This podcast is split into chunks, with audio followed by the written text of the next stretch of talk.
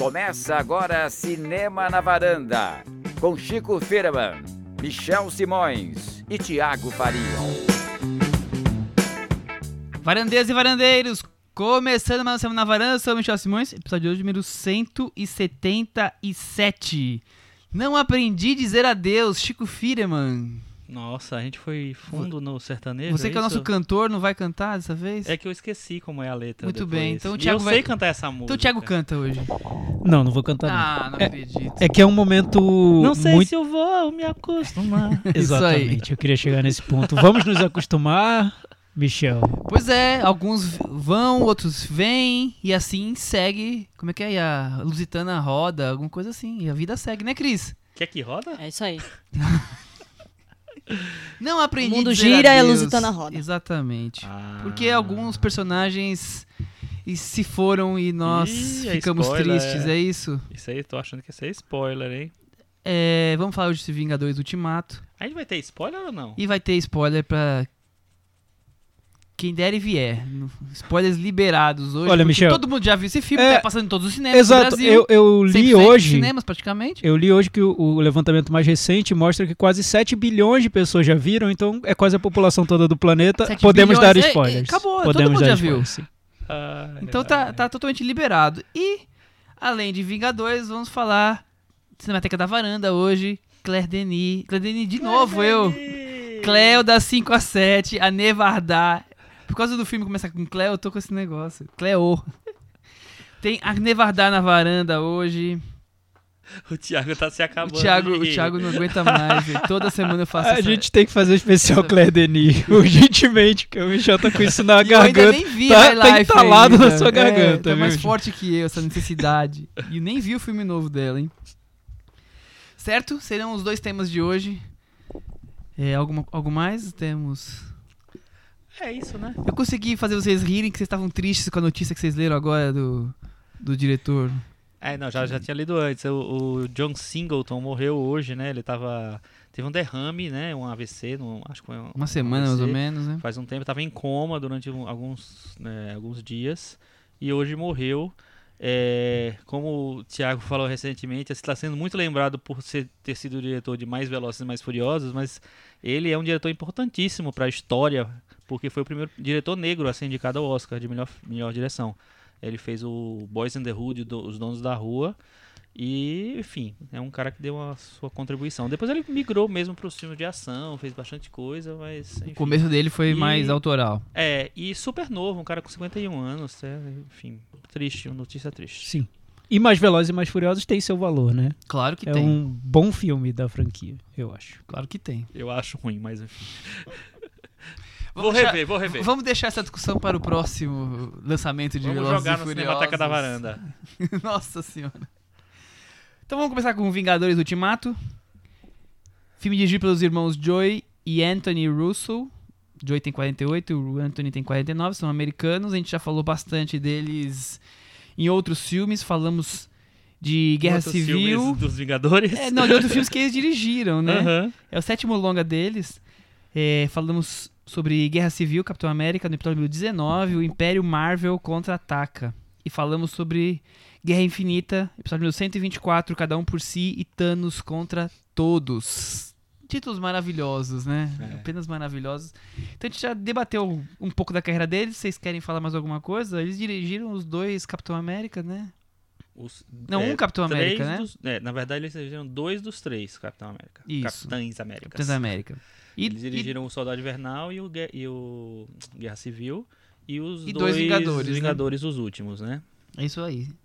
Al- Algo a acrescentar sobre a carreira deles? Quem quiser, vá buscar nos episódios antigos. Sinopse pra poder liberar os spoilers. Chico que tá desesperado pra falar dos spoilers. Eu não tô, não, mas. Até porque essa semana aconteceu um negócio muito esquisito, né?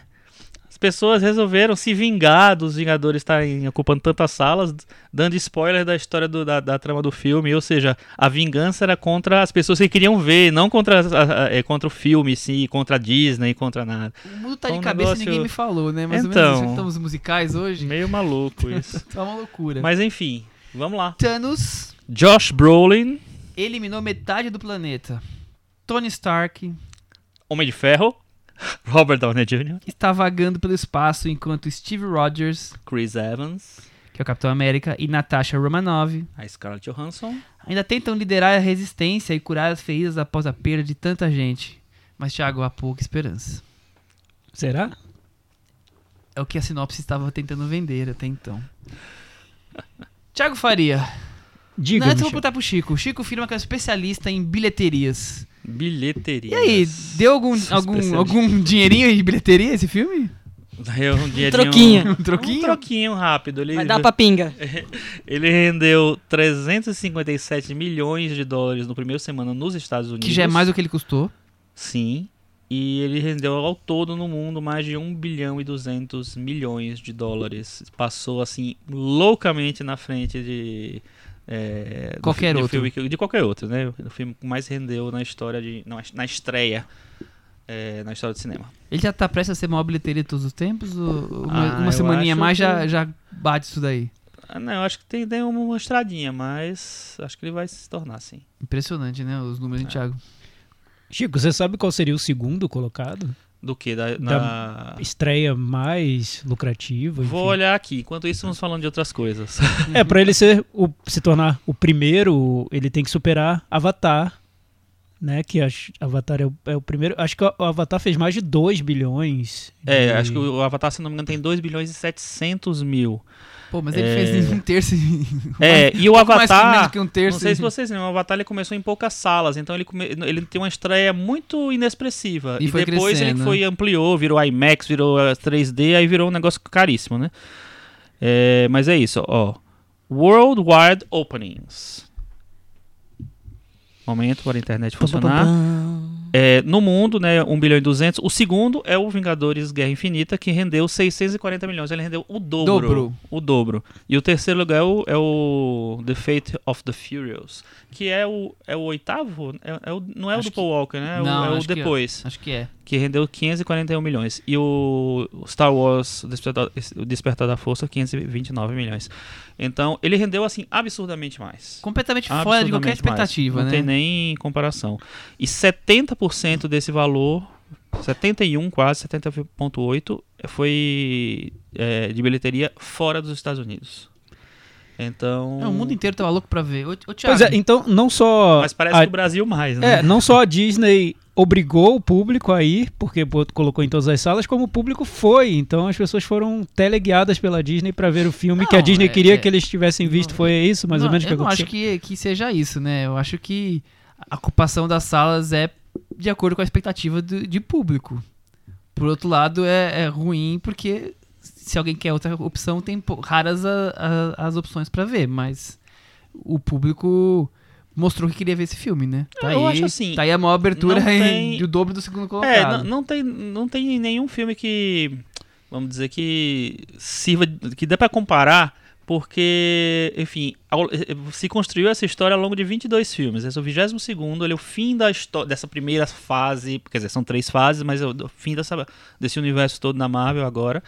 Depois eles vão continuar de outro jeito, sei lá. Então, não teve, ni- não teve nenhum filme que rendeu 22 filmes. Teve, teve o 007, mas cada história era uma, era uma coisa separada. Mas, assim, teve uma construção ao longo desses anos todos, claro, teve a, o investimento da Disney, da Marvel, mas eles realmente construíram a história ao longo de 11 anos, Não, com 22 certeza. filmes. Então, tem ra- razão de ser essa expectativa, né? Thiago, em cima de todo esse número, as quantidades de salas que ele está ocupando no mundo todo, é, aqui no Brasil mais de 80%, mas outros países as pessoas também estão impressionadas com a quantidade de salas. Eu vi na Espanha absurdo, 40%, quer dizer, é outra realidade, mas assim tá todo mundo comentando isso. É, 22, 21 filmes antes, como o Chico falou, para construir esse final. É o filme mais esperado de muito tempo e ele é, é esse filme evento que ele se apresenta? Sim, e faz todo sentido esses números é, mega que estão ao redor do, do Ultimato, porque toda essa trajetória da série, da Marvel, da franquia, é uma grande construção de expectativas. Cada filme terminava com uma cena pós-créditos que chamava para o próximo filme, e o próximo filme já chamava para o filme seguinte. Então, era previsível que o último filme dessa temporada, dessa dessa série, Essa saga. atrairia todo mundo, porque a gente quer saber como as coisas terminam. O último capítulo de novela é o que dá mais audiência, o último capítulo de série é o que todo mundo para pra ver. Então, é, foi uma estratégia muito bem construída pela Marvel, do ponto de vista comercial, mas também do ponto de vista criativo, porque eles conseguiram criar 22 filmes que podem ser vistos como parte de um, de um universo só. Eles têm diferenças pontuais entre um e outro, só que no conjunto eles fazem muito sentido. Tem uma lógica criada pelo Kevin Feige, que é o grande dono, o chefão da Marvel. Ele ficou ali, cuidou de cada filme para que eles não destoassem muito do conjunto, e o resultado é esse. O, o Ultimato está sendo encarado como o series finale da, do universo Marvel, e todo mundo quer ver. É, eu acho um pouco absurda essa cobrança que se faz. Não sei pra quem, eu, eu não sei pra quem tá sendo direcionada essa, essa birra, porque o filme tá em várias salas, em muitas salas. Eu até perguntei pro Michel e pro Chico durante a semana, eu queria entender o que tá acontecendo, porque é estranho pra mim teria sido se a Disney e a Marvel tivessem comprado espaços em todas as salas da Cinemark do Brasil pra exibir o filme ainda que o público não quisesse ver. Mas não é isso que acontece, todo mundo quer ver, né? E Tá prova disso é que as né? salas estão esgotadas. Então, acho até que muita gente não reclamaria se o filme estivesse em mais salas, porque daria a chance de ver mais. Então, acho que tem uma lógica capitalista que é bem comum a tudo na nossa, nas nossa, na nossa vida e que ela está sendo aplicada ao cinema. Para algumas pessoas é estranho, mas é, é o nosso mundo, né? É, e o que é- o- foi o que também que você tava falando antes da gente começar a gravar, que é o seguinte, assim, no cinema que tá passando agora em várias salas Vingadores, e antes tava passando Vingadores, mais Shazam, mais É, Pernas sim, pro Ar. sim. Não tava passando filme independente, não tava passando filme brasileiro, tava passando outro. Mas, assim, enfim, não é que mudou o, o tipo de filme que tá sendo exibido, mudou o filme. Tem um filme que tá mais. A, a gente também acha que é muito. A gente também acha que tem que, te- que é, é exagerado ocupar 80% das salas. Mas aconteceu e, e, assim, as coisas estão Por um- por um organizadas lado, desse jeito. A quantidade de, de, de salas é pra, pra responder à vazão, a quantidade de público que tá interessado nesse tipo de É. filme. O problema talvez estrutural, seja, nós só conseguimos criar público pra esse tipo de filme.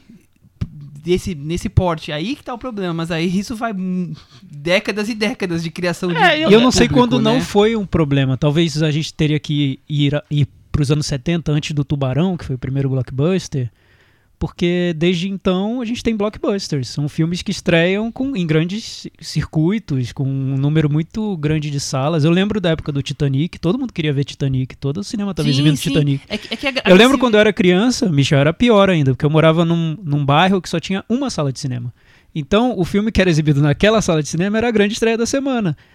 Podia ser A Hora do Pesadelo, Desejo de Matar, mas era um filme naquela semana. Acabou. É, então, é, é esse o ponto. O, o que o Vingadores fez foi esse relato que você tá contando, transformou isso em, em uma imensa maioria de cidades do Brasil. Que É que eu queria saber quando tirando foi diferente. São Paulo, Rio, Gran- Rio de Janeiro, mas Brasília, Porto Alegre, tirando isso, praticamente todas as cidades só estão passando um filme. Então isso que a, a- parte do público está horrorizado. No- mas mesmo assim, a maior parte do público está ocupando todas as cadeiras dessas salas. Então, tipo, é, é, não, não tem uma equação, é uma resposta correta. É, eu Qual acho que que é tem correta? que Tinha que ser... ter menos salas, mas tá- todo mundo quer ver? Eu acho É que tem que ser complexo. problematizado sim. Acho ruim que seja um, que tenha um monopólio desse jeito e tal. Acho que não precisava, acho que podia ter na metade das salas que ele ia render os mesmo, o mesmo dinheiro e tal.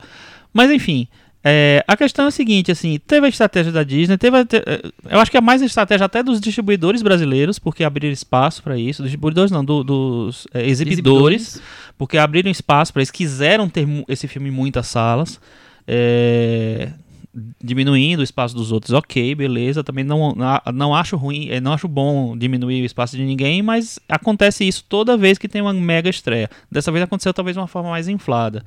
Mas as reações foram um pouco exageradas, talvez tão exageradas quanto também o acho, inflado do, acho, é.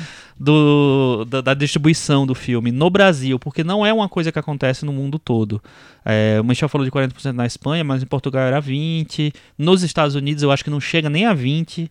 É, parece que é um fenômeno mais América Latina, essa coisa do, de 80%, 70% das salas ocupadas. É, enfim, tomara que daqui a duas semanas ou a uma semana mesmo já Voltemos diminui ao- bastante, já aparecem outros normal. filmes estreando, mas é, é isso. E não precisa dar spoiler do filme, né, pra, por causa disso. A gente vai dar spoiler aqui que a gente vai analisar o filme. É o que eu acho complicado, porque assim, a- que havia uma procura havia. Eu fui tentar comprar o ingresso três semanas antes, não comprei na hora que ele começou a pré-venda. Três- Você já- queria comprar com cinco pessoas, você já não consegue. Então, Cinco assim. cadeiras juntinhos. Lei da oferta e da procura, né? O cara lotou uma sala, o cara quer abrir outra e abrir outra e abrir outra. É um problema. É o sistema capitalista também, né? Fazer o quê? Exato. Eu acho que é? esse- a gente está querendo colocar Por outro- uma, uma regra Pô, que o não é, sistema não, nem não sei. comporta. É, eu sei lá, São tipo, você tá lá passando Vingadores numa sala, aí esgotou seus ingressos. Aí ia dizer, ó, você quer mais uma cópia? Pô, eu quero, eu acho, né? Eu Sim. quero, quero ver minha sala E- lotada. E, e qual seria a opção? Eu falei, não, não vou, não vou colocar na outra sala, vou passar Shazam. Mas, gente, Shazam as pessoas já viram, elas querem nessa semana ver Vingadores. Então, assim, Entendeu? né? É não isso. é exatamente, Não- não- né? Se a gente olhar o não tô vendo o retrospecto um do, problema. do lado, do que tem sido né? o cinema no Brasil com relação a, a faturamento, que tá todas as empresas de cinema com muito abaixo do que era nos últimos dois anos, será que no filme que vai dar dinheiro, não- todo mundo não vai querer realmente pegar o, esse dinheiro? Mas, dizer, mas é Michel, grande tá, de de só sem, sem querer problematizar muito essa questão, porque, enfim. é, mas se você tivesse um- uma sala de cinema, uma rede, um multiplex complexo com quatro salas, os Vingadores estivessem estreando, você faria questão de liberar duas para outro filme Eu só por amor ao cinema? Eu não sei, eu não sei. eu- é- Você tem que estar muito. né, É, é muito fácil pra eu, que sou cinéfilo, quero ver um monte de filme e falar, tem que dividir É, uma não, sala é, é porque assim, eu É, quem tá no, Acho no chato, dia a mas dia que vive é. disso que vai saber. acho chato, mas eu responder. entendo o É, lado do exibidor, é que isso. passa alguns meses assim, sem haver navios, assim, né? E de a repente. míngua, né? Aí de repente chega esse o grande momento ali e ele vai ficar lá segurando. ali, Imagina ainda você, você percebendo que tem gente que não conseguiu entrar na sessão. Então, E não, tem as outras pessoas- salas estão vazias. lotadas, estavam lotadas todo o final de semana, todo lotadíssimas, assim, o ga- gato pingado de, de, de, de lugares. Então é, é é complicado, né? Assim, porque. É, eu acho ruim, mas ao a tempo gente eu acho que já- a única, é. era a única saída. Não, e ao mesmo tempo, assim, tem pessoas que, gente, que não vão ao cinema e que esse é o filme que elas vão ver no ano, né? Então, assim, esse é o filme que elas vão ver no ano. Então o cara não vai querer também usufruir disso. Não sei, né? É E difícil. talvez explique o fenômeno da América Latina, porque aqui o cinema é muito caro, as pessoas optam por um filme no fim de semana, geralmente, e o exibidor sabe disso. Não tem. É, As não, e pessoas outra- não vão ver ah, é. três filmes num fim de semana outra no cinema, coisa, gasta é. 100 reais por filme, por sessão, incluindo pipoca, estacionamento. E tem outra coisa, o filme é muito longo, então faz com que uma sala tenha uma quantidade menor de sessões. Então você tem que abrir mais, mais uma sala, sala para ter mais sessão. É, tem, tem, tem várias variáveis Tem aí, várias né? variáveis, várias assim. Também não é assim, eu acho que não é, É. uma, uma coisa sem nuances, assim, né? São 50 exa- tons de cinza. Exatamente. E no final das contas, tem muita gente indo pro cinema, que é uma coisa que não acontece. Que é maravilhoso, Sempre. imagina, eu sei de várias pessoas que o taxista fala, a última vez que eu fui ver foi Titanic. Meu, é melhor que ele vá ver Vingadores, porque cinema é uma, uma experiência co- coletiva. Porque as, que as pessoas vão lá e vão ficar xingando e vão querer dar spoiler, e aí você vai querer bater as pessoas na fila. É uma experiência coletiva. Não, comigo aconteceu um negócio muito engraçado. Eu fui assistir é, na, na pré-estreia o, o Vingadores. Quando eu saí, peguei o Uber, tava querendo comentar. Aí o cara, o cara falou: Não, por favor, não comenta não, não comenta não, porque eu não vi ainda, não consegui ver. Minha namorada não podia comprar o ingresso, não, não tinha prova amanhã, não ia poder eu, eu comprar o ingresso. Por favor, não comenta nada não. Eu falei: Tá bom, então, beleza. Aí não pude ter o papo, né? Comentando o filme. Mas Chico- tudo bem. Chico Firma. Mas é isso, eu acho que o, eu acho que é, por um lado ex- existem dois lados aí bem radicais, assim, existe um lado que é tipo assim, as pessoas estão indo pro cinema em, em massa, indo pro cinema. Estão vendo o filme, estão dando dinheiro para a indústria de alguma maneira. Talvez não seja a indústria que, que mereça, mas enfim, é, é a indústria. É, e por outro lado, podia ser um pouco menos, talvez, de salas para poder o negócio não, não despertar tanto ódio. Muito bem. Vamos falar então do filme. Vamos falar Foi aberto o buraco do spoiler? Pá. Tudo liberado. Thanos lançou uma rajada e abriu o buraco do spoiler. Esse é Estelar. E aí, Chico Filho, o que você achou do filme? Primeiro vocês. Não, como primeiro a gente. Não, vamos, vamos lá, vamos lá, vamos lá, vamos lá. É O Chico é misterioso. Isso? esse filme deixou, como nunca antes, deixou o Chico Firme em crise existencial. Existencial, sem é, é, inquietação existencial, né? Assim, Foi, inquietação eu- existencial. Eu vi, eu vi um post que ele fez depois Porque, da sessão que eu quase deixei né, o a telefone gente- do CVV nos A comentários. gente chegou e perguntou, não é pra dar spoiler, mas achou que é bom, é bom ou não é? A resposta foi, não sei.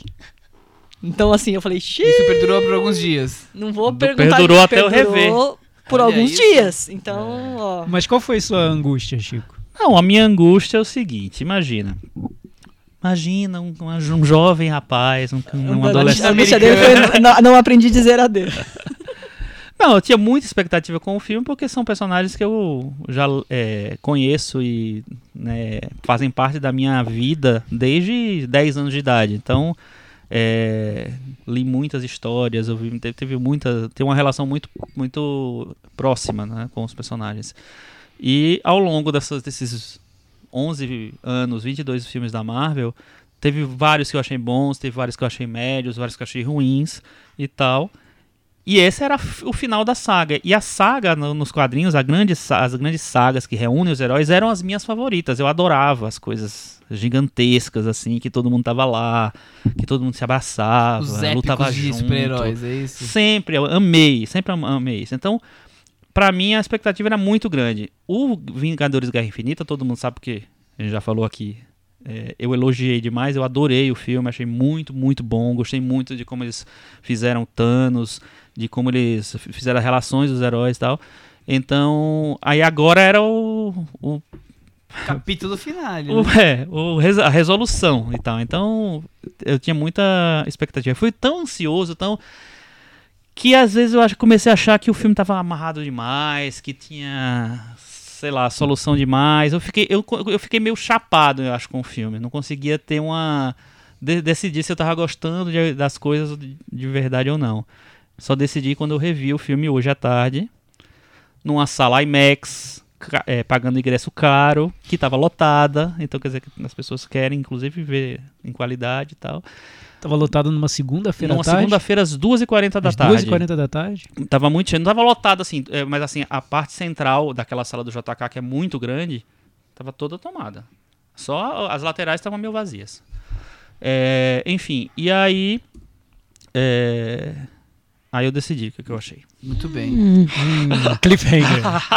Segura, segura, segura a And audiência plot- do podcast. and the É plot aqui que a gente faz isso no mundo. É, a gente tá segurando a audiência pra E vocês aí, Thiago, e você? Que tem uma Ah, relação é que é o oposto. diferente do... É, É, o que eu oposto as disso que o Chico falou. Exatamente. Não, Não, não, vou é- dizer que pouco se importa com eles, mas quase.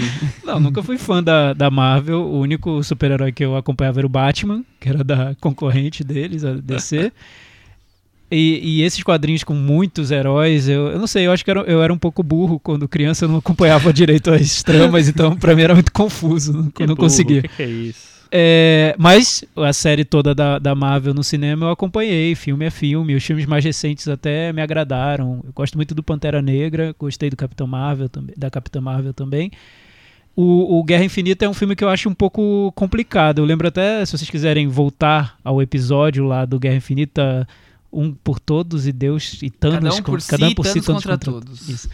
É que eu, eu acho que é um filme muito diferente. Até nem, nem consigo avaliar como, como um filme convencional, porque parece que eles pegaram vários mini filmes da Marvel e, e, e costuraram tudo num filme só. Então, cada segmento que acompanha um grupo de personagens tem o tom mais ou menos de um filme do universo da Marvel. Eu achei isso bem curioso, mas como um filme completo, não sei, não, não me convenceu tanto. Principalmente porque o final eu achava que era um, um- um gancho vazio, porque eu com certeza seria resolvido no próximo filme, né? Então, não sei. Mas eu entendo que os fãs tenham gostado muito, é um filme feito para fãs, para entregar o que os fãs estavam esperando e nisso é eficiente. Esse novo eu acho que é um filme mais me pareceu mais convencional que o anterior, porque ele tem uma estrutura que dá para identificar três atos ali no filme com uma introdução e um, e um epílogo. Então tem três momentos que são bem diferentes, mas estão sendo ligados por um. Tem, tem uma trama que, que conduz o filme inteiro. É, eu gosto muito, da- principalmente da primeira parte, que é a parte um pouco mais melancólica, que mostra a perda dos personagens. É, o que eu gosto da primeira parte é o desgosto da última. Então, novamente, é um filme que me deixa bem dividido dentro dele. Mas eu acho que a Marvel quer criar gran- grandes espetáculos com vários filmes dentro de filmes e que te dão o pacote completo de um programa de fim de semana. Então você vai encontrar um filme que você gosta lá dentro, vai encontrar um filme que talvez você não goste tanto, personagens que você eh, se afeiçoa mais, outros menos, e tem ali o programa completo. É, enfim, não sei se eu gostei muito ou menos. Gosto de algumas coisas e menos de outras, mas não vejo um filme completo ali. Segura aí, agora vamos saber da Cris. Olha, eu já tava, assim, como é que é? Temerosa com, essas três horas. Eu falei, isso aí deve ter umas barrigadas que só por Deus, né? Com três horas de filme, complicado. E realmente, tem ali, tem ali as, suas, as suas gorduras, assim. Mas o filme atendeu as minhas expectativas no sentido de que talvez eu não tivesse com uma super expectativa, assim. Até as coisas que a gente, ah, sei lá, que a maioria dos fãs achavam que ia acontecer, elas acontecem. E então nisso não, ele não me frustrou, assim. Eu já achei que era mais ou menos isso, que o filme tem que dar conta de muita coisa, que o filme tem muito personagem mesmo. A gente já tá meio que acostumado com, com, com a série Vingadores, então eu já achava que, que ia ser mais ou menos aquilo. Então o, o, o que veio de, de, de easter egg, de bonitinho, foi de brinde. Então legal e, e bola pra frente. É, eles conseguiram fazer um lance de roteiro que, que conseguiu, assim, fazer uma fazer uma homenagem é, ao, ao- passado, né, ao- ao- ao- aos outros tempos em que se passam os filmes dos outros heróis, que é uma sacada que eu achei interessante para eles conseguirem conduzir a narrativa para olhando um pouco para trás e fazendo meio que um uma retrospectiva mesmo, né, do que foram todos esses filmes e tal. É, eu adoro a cena que se passa no- nos anos, nos anos 70 lá, em que o Tony Stark reencontra o pai, e aí o Capitão América reencontra a Agente Carter, e, a- e aí eu adoro essa cena, eu acho essa cena ótima. E aí, ele- e aí eles ainda têm a sacada de, de, de, de pegarem o, o- de ir entrarem no laboratório do, do Michael Douglas. Eu, eu acho que eu acho que isso que tem que ser o espírito do Vingador, dos Vingadores, né? Eles, eles cruzarem as histórias, eles conseguirem amarrar, por mais que seja seja uma, uma interpretação completamente cafajeste ali deles, eu acho que, que a- o que eu mais gosto da, da, da, série é quando eles costuram de verdade esse, esse passeio entre os super-heróis, assim. Quando é uma coisa um pouco forçada, eu já fico meio. já acho meio desinteressante. Mas, assim, é- era o desfecho que todo mundo esperava pro, pro Homem de Ferro, pelo menos pelo do pouco que eu, que eu li, que eu tava acompanhando, e se esperava um desfecho também, de alguma forma, do Capitão América. Então não, não me frustrou. Não me surpreendeu, mas também não, não chegou a me frustrar. Acho que esse talvez seja o meu ponto. Ele não, não me surpreendeu e eu gostaria que ele me tivesse surpreendido mais. Eu vejo o- um pouco o que o Thiago falou de ter ali vários filmes diferentes que se unem. Então eu vejo aquele começo com um drama mais intimista, quando aparece o. Você nem percebe que começou, né? É, Assim, se você fiquei- piscar. "Uh!" No- quando começou, eu falei, Cris, é, é trailer do, do filme do Arqueiro? Ela falou, não, começou. Aí eu achei um, um drama mais intimista naquele começo, até com um plano mais, mais aberto, com os personagens mais distantes. Depois, uma comédia com, com a aparição do Homem-Formiga, um, uma comédia, cai pra um melodrama. Aí acho que Pra mim, a parte que eu menos gosto do filme são todos as- os momentos de melodrama, bem. Porque os atores não são grandes, grandes at- atores pra fazer esse tipo de coisa. Tem um drama romântico, familiar, numa cabana. Quer dizer, até, até depois entrar o filme de ação realmente e, e vai até o, quase que o final, por mais de uma hora do, do filme. Então, acho que tem vários filmes ali.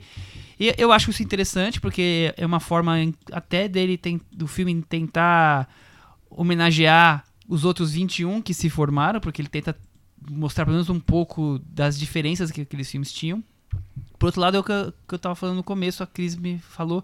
Eu não, eu, não, eu não me surpreendi com nada. Eu já sabia mais ou menos o que o Homem de Ferro ia acontecer, o Capitão América. Eu, isso eu, eu esperava que tivesse grandes surpresas. Aliás, teve uma- um momento que eu gostei mais, que é um momento que o Capitão América já nas lutas que até, não sei na sessão de vocês, na minha sessão foi a sessão que todo mundo gritou, que ele pega um- uma arma de outro herói e, esse momento foi um Pode dar mais... spoiler, Michel. Pode dar spoiler, né? Então, a hora que o Capitão América pega o, o martelo do Thor e, e a galera tudo "Ah!", fica alucinada.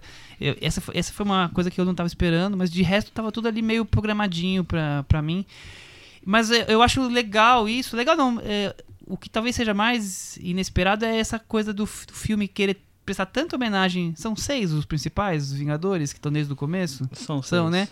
E que o filme dá espaço pra se desenvolver esses personagens bastante, ou cada um a vida deles. Então a Cris destacou três deles, mas tem o começo que eu falei aqui do, do arqueiro, tem o, o arco dramático da Viúva Negra. Então o filme tá bastante preocupado em homenagear eles, como quem diz, ó, es- eles estão encerrando, ou não vão aparecer mais, ou vão dar mais um capítulo de, de filme pra vocês, mas eles já estão terminando, então prepare a passagem de bastão. Então o filme homenageia bastante eles. E por homenagear bastante eles, acaba deixando de lado muitos personagens que eu gostaria ou esperava que tivessem espaço muito maior, até porque são personagens que estão talvez aí começando a sua carreira no cinema da Marvel, então Pantera Negra, Capitã Marvel, Doutor Estranho e Pantera acabaram Negra tava, tava em pozinho só. É, então, Não, mas acho que o objetivo era exatamente esse, era, era é. dizer adeus. Mas eles ficaram muito coadjuvantes. Eu tô estranho, tem acho que duas cenas. É que não É tem que- é como que eu- é botar que a eu- escola de samba no, na É que eu rua nem tinha sem, percebido, sem, né? eu nem tinha É, percebido sei. o quanto era funcional esse, esse desaparecimento de metade. Porque desapareceram os que não eram os mais importantes. Homem-Aranha, quer dizer, totalmente. É, eu pensei meio. Eu, eu não tinha notado quão, quão funcional pro filme era, mas enfim. Acho que tudo é funcional ali. não, claro. tudo, claro, tudo. não, mas ó, agora vamos lá. Vai lá, Chico. É, o que eu falei, o, o que eu realmente estava muito angustiado com tudo, né? Então as coisas não. é, Solta esse coração. Vendo de novo, eu coloquei a- as coisas, os pingos nos is, assim, na, na minha opinião, nas- na- no, que- no que eu acho.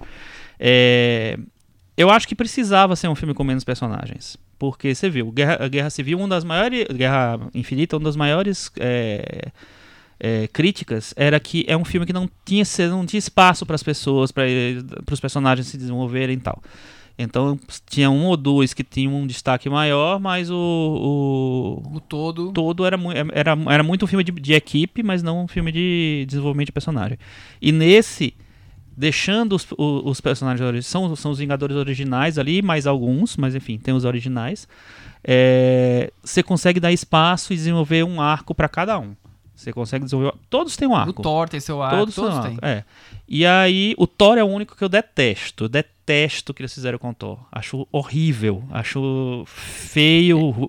Pra mim, Eu achei a palavra é... Acho pra ridículo. mim a palavra é descabível. Eu acho, não, acho ridículo, porque assim, é o, o cara é um, é um viking, é um deus, um deus nórdico, é um brutamontes e É tal, um- ele vira um imbecil. É um bêbado Enfim, imbecil. tudo bem, é ok, beleza, detesto isso. Porém, eu gosto muito do, do- dos- de, de como eles fecham o arco do, do Homem de Ferro e do Capitão América, principalmente, que concordo com você com a Cris, é, a gente já estava esperando mais ou menos aquilo, mas eu acho que teve um desenvolvimento dramático muito é, bem feito, sabe?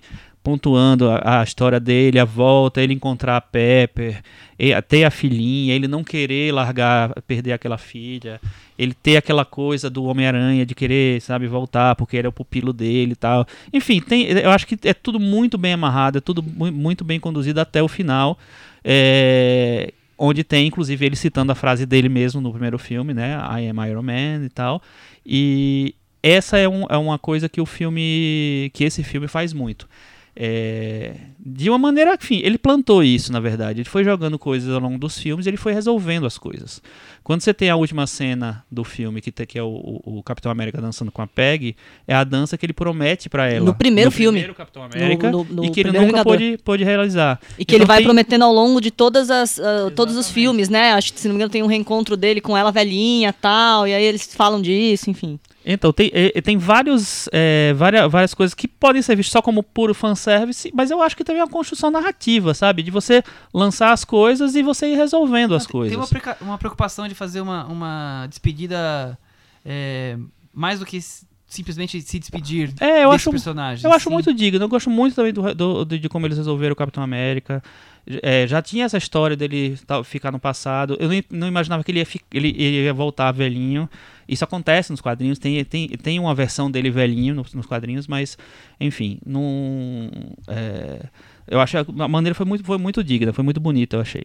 Eu achei É. ousado que eles já quiseram nomear um sucessor já nesse filme, né? Diferentemente que é, do que é um- uma coisa que aconteceu durante o Nos tempo quadrinhos, né? nos quadrinhos. O, o Falcão já foi o Capitão América nos quadrinhos. E é- mas agora é, um- é no cinema, um- e é um Capitão América negro. É, Então, não, não, e achei ousado que eles já, já falaram agora, né? Assim, é o tipo É. de coisa que é, num outro filme ficaria subentendida numa cena pós-créditos. Ele já falou bem claro, assim, né? É, e eu acho assim, é um filme que ele reforça muito os laços entre os personagens, é um filme que ele, ele trabalha isso, ele quer trabalhar essa, essa é, sei lá, essa relação que eles, que eles têm, então eu acho que ele consegue dar espaço pra isso com menos personagens. Fiquei mu- muito puto porque a Danai Gurira, que tava lá viva, não apareceu quase nada. Mas ele tava lá em Wakanda. Eu fiquei triste que não teve nenhum rememberzinho do Visão, gente. Poxa vida, foi tão Ah, importante pra Mas nós. você sabe que vai ter a série, né? É, então, É. mas cadê? Não teve nenhum rememberzinho. Essa coisa, nessa coisa emocional, eu também tenho um easter egg que eu adoro, que é que o menininho do Homem de Ferro 3 tá lá no Exato, é. velório do, do Robert Exato. Downey Você Jr. sabe que eu assisti essa, essa, essa Adulto, e eu não percebi. Eu fiquei louco quando eu revi Eu falei, aquele cara, menino eu é o menino. A gente falou é assim, esse a gente não sabe quem é, só pode. Aí meu, meu sobrinho falou, só pode ser o menino do- da armadura do 3. Eu falei, ah, deve ser. A gente É foi ele procurar mesmo. Wikipedia, era é, ele mesmo. Eu procurei também. Fiquei. Então eu acho que ele, ele é, é- é muito feliz em fechar esses, essas coisas. Que no começo, na primeira vez que eu vi, eu achei que às vezes podia ficar meio automático, meio, ah, vamos fechar isso, vamos fechar esse laço, vamos voltar no tempo e, e, e amarrar essa coisa tal. Mas eu acho que, agora vendo com calma, eu, eu acho que funcionou bem. Eu acho que eles conseguiram dar soluções é, boas para tudo de uma maneira geral. É, eu, eu, eu gosto do começo melancólico, o, o Tom me atrapalha totalmente, mas enfim. Mas eu gosto muito do final.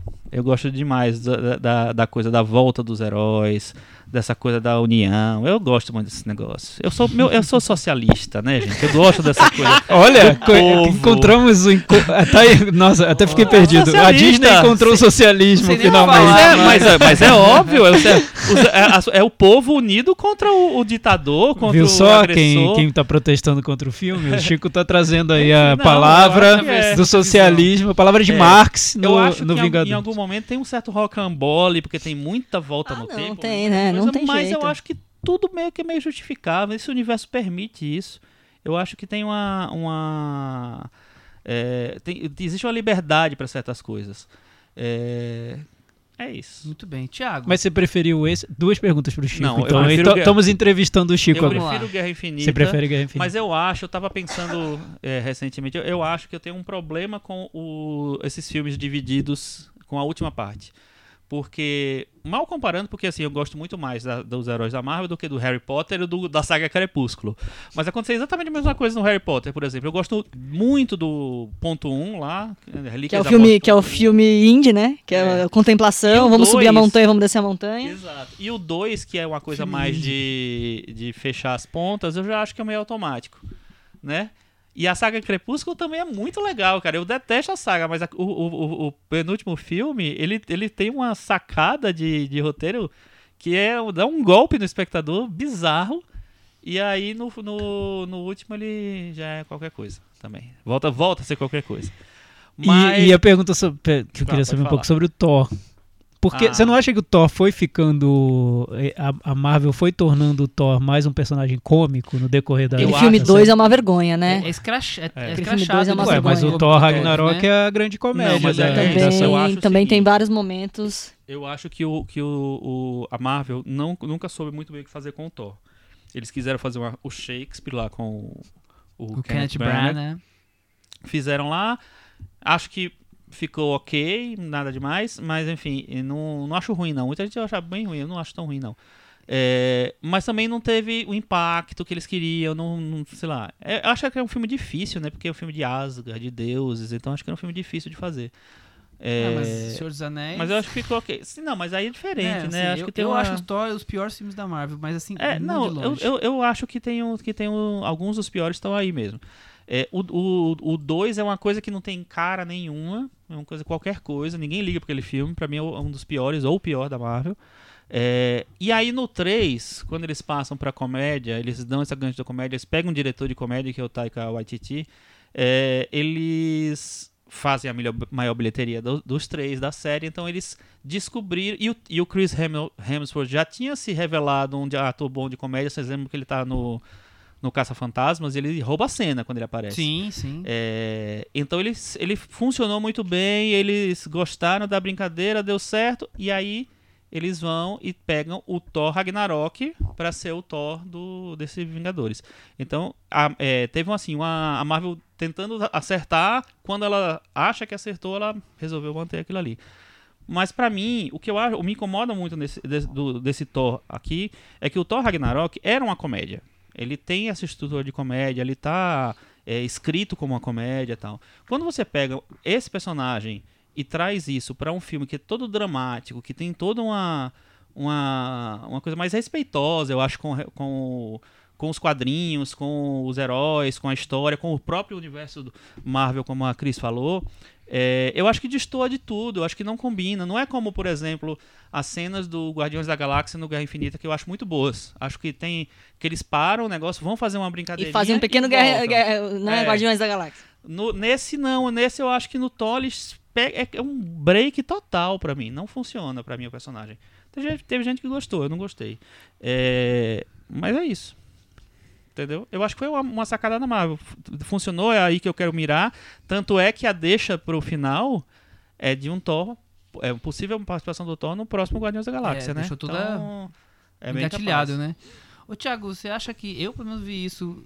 É um filme sobre lidar com a morte? Tá, todos os personagens estão estão lidando com ela de várias formas, com familiares, com amigos, gente que Sim, foi. é, é É, é muito forte isso no. É sobre a perda, né? É. Porque isso você envolve o. Nesse tema você envolve o fã da, do filme, porque o fã também tá ali no, no velório da série, né? Então tá todo mundo lamentando. A se- a sessão em que eu fui foi, foi para mim um Devia momento único. pipoca e o lencinho, É, foi um isso? momento único, porque eu nunca vi tanta gente chorando no cinema e pode, deve ser divertido, né? Você vai ver um filme de super-herói pra ficar chorando. É, Eu, eu entendo você chorar na saga Crepúsculo, né? Porque é um amor que tá indo embora. Mas enfim, eu notei, eu acho que é um filme Mas sobre. é um amor. Mas né? é, é o É, fim de Pepperoni, Eu um dos notei, grandes é. chips da Marvel. É que, é que, é que, eu- é que o, o, o que me impressiona muito na história do, da, da Marvel é que eles criam uma narrativa e o público, e que é um público enorme, compra essa narrativa. E não estou dizendo a narrativa dos filmes em si, mas uma narrativa de que estamos fechando um grande ciclo. Meu amigo, já deve ter uns cinco filmes programados para esse ano, não está fechando ciclo nenhum. E vão- são filmes muito parecidos, É tenho certeza. É um espírito meio, meio Cecil B. DeMille. É, então, 2000, mas, é- né? mas eu acho. é, isso é para mim me impressiona muito como eles Inclusive, gente tem um mar vermelho desse É. filme. como eles É. criam, eles criam a- acho que vai além do, do CSB de Milho, eu acho, porque eles criam uma narrativa extra filme. A narrativa nesse caso era: vocês viram Guerra Infinita, no final da Guerra Infinita vocês perderam metade da- dos heróis. Quem disse? Óbvio que eles voltariam. Né? Tava bem Mas é óbvio, né? muito óbvio. Assim, Mas as pessoas óbvio. compram de um jeito, embarcam na fantasia, e voltam pro cinema e o público duplica de um filme pro outro. Tem algo aí no co- no Não, que a Marvel certeza, captou não, porque, porque não tá morrendo cinema. só o Homem de Ferro, tá morrendo o ator que interpretava no sentido de que não vai ser mais ele, ó, não é mais esse ator, nunca mais vai ser esse ator, ó. É, mas você imagina, tem isso, que eu acho que é, é muito importante no filme, sim. Mas você tem uma hora de filme que é sobre heróis lamentando o desaparecimento de heróis que obviamente vão voltar, voltar. em um determinado ponto do filme. E, e o filme compra isso com uma verdade que é forte, né? Vira um filme sobre luto. Eu gosto muito desse de início do dos cinco anos de luto. Eu, eu gosto muito desse início do filme porque dá a chance de, de, de tornar tudo um pouco mais leve. Leve não no, no- nesse tom de tristeza, Ah, mas bom, na porque- narrativa. Ah, Porque, sim, porque não tem trilha não tem sonora. nada, né? Não, mas não, não chega a ser deprê. Melancólico, né? É, é porque eu comparo com, com uma série que eu gostava muito, The Leftovers, que a trama é mais ou menos parecida. É, tem um evento estranho no planeta e metade, boa, uma parte grande da população desaparece. E quem, quem restou tem que lidar com a perda. Com a vida. É isso. E é, um- é uma série sobre perda, mas é uma série muito, muito melancólica. Pesada mesmo, que te deixa arrasado. No, nesse, no, no Vingadores, acho que eles encontraram um tom de melancolia leve e que dá uma certa suavidade à trama que os outros filmes da Marvel não têm, porque a ação predomina. Então, foi surpreendente sim pra mim. Isso que você falou, Michel, que não teve surpresa, pra mim foi. O início do filme foi surpreendente. Parecia que tinha um outro diretor ali fazendo a trama e e mostrando como os personagens se transformam com a perda. Eu gostei muito do Hulk se transformando num personagem híbrido ali, metade bonzinho e metade bronco. Mas sabe que até isso eu achei que ia ter? Eu falei Eu assim, bom, gostei. nós vamos começar tentando ter um lance artístico, nós vamos fingir tipo Harry Até Potter 1. isso. Nós vamos achar que aqui é obra de arte, que Não, nós eu estamos no artístico, retorno do rei pra ganhar Oscar. E depois a gente bota. Eu falei, não vai ser desde o começo pancadaria que nem Guerra Infinita, vamos botar a escola de samba só no final. Vamos ficar aqui lamentando um pouco a morte do. Mas do eu acho que se pessoal. estica, né? Se alonga. Se estica um pouco, se estica um Pri- pouco. Primeiro que o prólogo já me surpreendeu, porque eu não imaginava que eles iam se livrar do. do Eu vou te falar uma coisa que talvez tenha chegado a me surpreender. Que o a escolha deles de roteiro pra dar uma solução deu destaque pra dois personagens que, na minha opinião, são segunda divisão, que não, não eram tão interess- não são tão interessantes, mas que, por causa do plot, eles tiveram que dar destaque. Que é a Nébula e o Homem-Formiga. É verdade. Porque a resolução é via a história, né? A lógica da- do, da- do reino quântico. E também tem que dar um jeito ali no Thanos via Nebula. Eu falei, nossa, eles deram, acabaram dando destaque pra dois personagens que eu não tava nem aí pra eles, mas a história acaba. puf, É né? verdade. Era o que eu queria que você. Por exemplo, eu achava que um Doutor Estranho, que era o cara que, que previu as 140, 14 bilhões de não sei o quê, ia ter mais destaque. Ele fala menos que o chinês. Então. É, é verdade, Mas é o verdade. Doutor Estranho virou pozinho, gente. Virou, eu sei! O tava Não, o eu sei, tava eu lá. sei, mas ó, mas o chinês também tava lá perdido. Não, Chico, falou é que, pra é, que, é que poderia ter. é, eu, eu entendo isso que a, que a Cris fala, porque foi uma decepção minha também. Eu queria ter visto mais personagens que eu gosto. Pantera Negra, por exemplo. Mas. E eles poderiam ter resolvido na trama a questão do pozinho muito antes, né? Porque pra mim tava tão Não. óbvio que eles iam voltar. É, poderiam ter Não, resolvido muito é curioso antes. que nisso, dois questão- personagens É. que são, né, série B. Então, mas a questão O que eu achei é interessante é que, ele- ele, que ele, a- o filme compra muito essa ideia da perda, que pra mim é totalmente artificial. A gente sabe que eles vão voltar. Não perda é? Tem Homem-Aranha, tem Homem-Aranha daqui a dois meses, gente. É, lá, então, é claro. voltar, tá- tem filmes programados já. tá- Pantera Não, Negra, óbvio que vai ter uma Cinco continuação. anos de luto eu achei um absurdo. Eles vão voltar, gente. Tá óbvio. Mas Demoraram bem. cinco anos, Michel. É, só, só na cabeça de quem escreveu esse roteiro. Não, mas é, mas é é, interessante eles como o filme cinco alonga isso. E, e eu gostei também da segunda parte do, do segundo ato, que é esse De Volta para o Futuro meio frenético, pulando de filme em filme. Eu gostei, porque De foi pra diferente. É tudo mentira. Porque foi diferente do, do, do primeiro Vingadores Guerra Infinita, que no primeiro eles simplesmente juntaram pedacinhos dos filmes anteriores e formaram o Guerra Infinita. Nesse não, eles vão literalmente citar cenas dos filmes anteriores. Eu, eu achei. Pra mim foi mais divertido. Foi um momento video show mais divertido do que o, o anterior. Acho que foi mais lúdico até e mais cômico também. Eu, eu gostei. O que eu não gosto mesmo é da terceira parte, a parte da guerra, porque aí eu acho que a Marvel entra na maçaroca visual de mas sempre, normal, né? abre uns espaços no, no, no- na tela, no colorido todo que tá ali e não termina Mas nunca aquilo mais. ali já era, era, era certeza, né? Não imaginava nada diferente daquilo. Mas tem Cris, que ter, né? Tem que ter o desfecho de, da, da A- guerra. É, tem. Tirando- Mas assim, a- ainda acho que a grande cena de, de, de batalha é a da guerra, do Guerra Civil no aeroporto. Porque ali mostra que dá pra fazer uma cena criativa, surpreendente, sem apelar tanto pra efeito visual, a- acima de tudo e de todos. E, Mas enfim. aquela é mais simples, É, porque exato. não tem, você não tem um mega vilão cósmico inter, interestelar, semideus, titã É. louco, que, enfim, tá aí destruindo o universo. reservaram um pequeno pedacinho do filme pra colocar todas as mulheres juntas, né? Teve Uhum. um, tem um momento girl power ali. Tem a, e a Viúva Negra, tirando a Viúva Negra Nebulosa, os outros personagens femininos ficam bem marcados por esse momento que as mulheres aparecem, né? O que, que você achou dessa presença, dessa surpresa que você começou adiantada da Nebulosa ser um papel bem mais importante do que... Ah, eu achei que esperar, foi talvez. só pra, né, pra demarcar ali, né? Só pra dar um agrado. E assim, tinha uma grande expectativa de que a Capitã Marvel ia ter uma, nossa, uma função assim crucial. Que a mas... Não, mas, a, tendo, mas, né? a, mas a função dela é, é, É crucial, crucial, né? é. Então, é mas- porque eu acho que vira uma personagem quase. Mas dura dois segundos. Dura não, dois segundos, Michel, gente. mas é, é crucial. Eu não, não tô É. querendo dar tanto spoiler, mas ela chega a carregar uma nave de um, de um lugar Sim, pro outro. sim, Mais sim. crucial que isso, eu não, Não, não ela, consigo ela ver. chega, ela destrói uma nave só atravessando. Mas é que a sensação assim... Mas assim, Não a sensação um que ela some depois, né, no filme, né? assim, ela não fica junto com o grupo, ela fica resolvendo problemas do, do né, da... Porque fizeram a Capitã comércio exterior poderosa, aí, Isso é. eu acho que vai ser um problema realmente. Porque eu acho que fizeram ela muito poderosa, então ela, ela é uma deusa. Mas foi o que você Então- explicou pra gente no, no filme Capitã Marvel, né, Chico? É, que mas- ela era a mais poderosa de todos os É, heróis. não, é- ela, ela é considerada na Marvel hoje a, a- a mais poderosa. Mas assim, ela já teve níveis de poderes, só que ela tá mega poderosa hoje. Então, é, se ela ficasse o filme inteiro, não ia ter. Acabava o filme com 15 acontecer. minutos, É, legal. Né? Pode ser.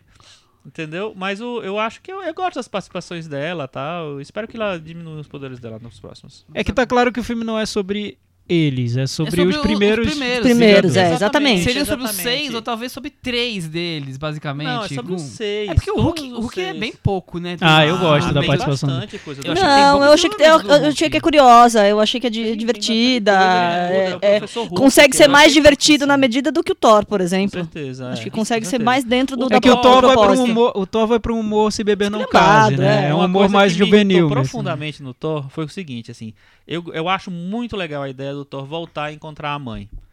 É, todos, todo mundo ama a René Russo, né? Eu amo. Enfim, eu acho muito legal, acho uma chance boa de você fazer uma cena bonita, de despedida e tal, não sei o que lá.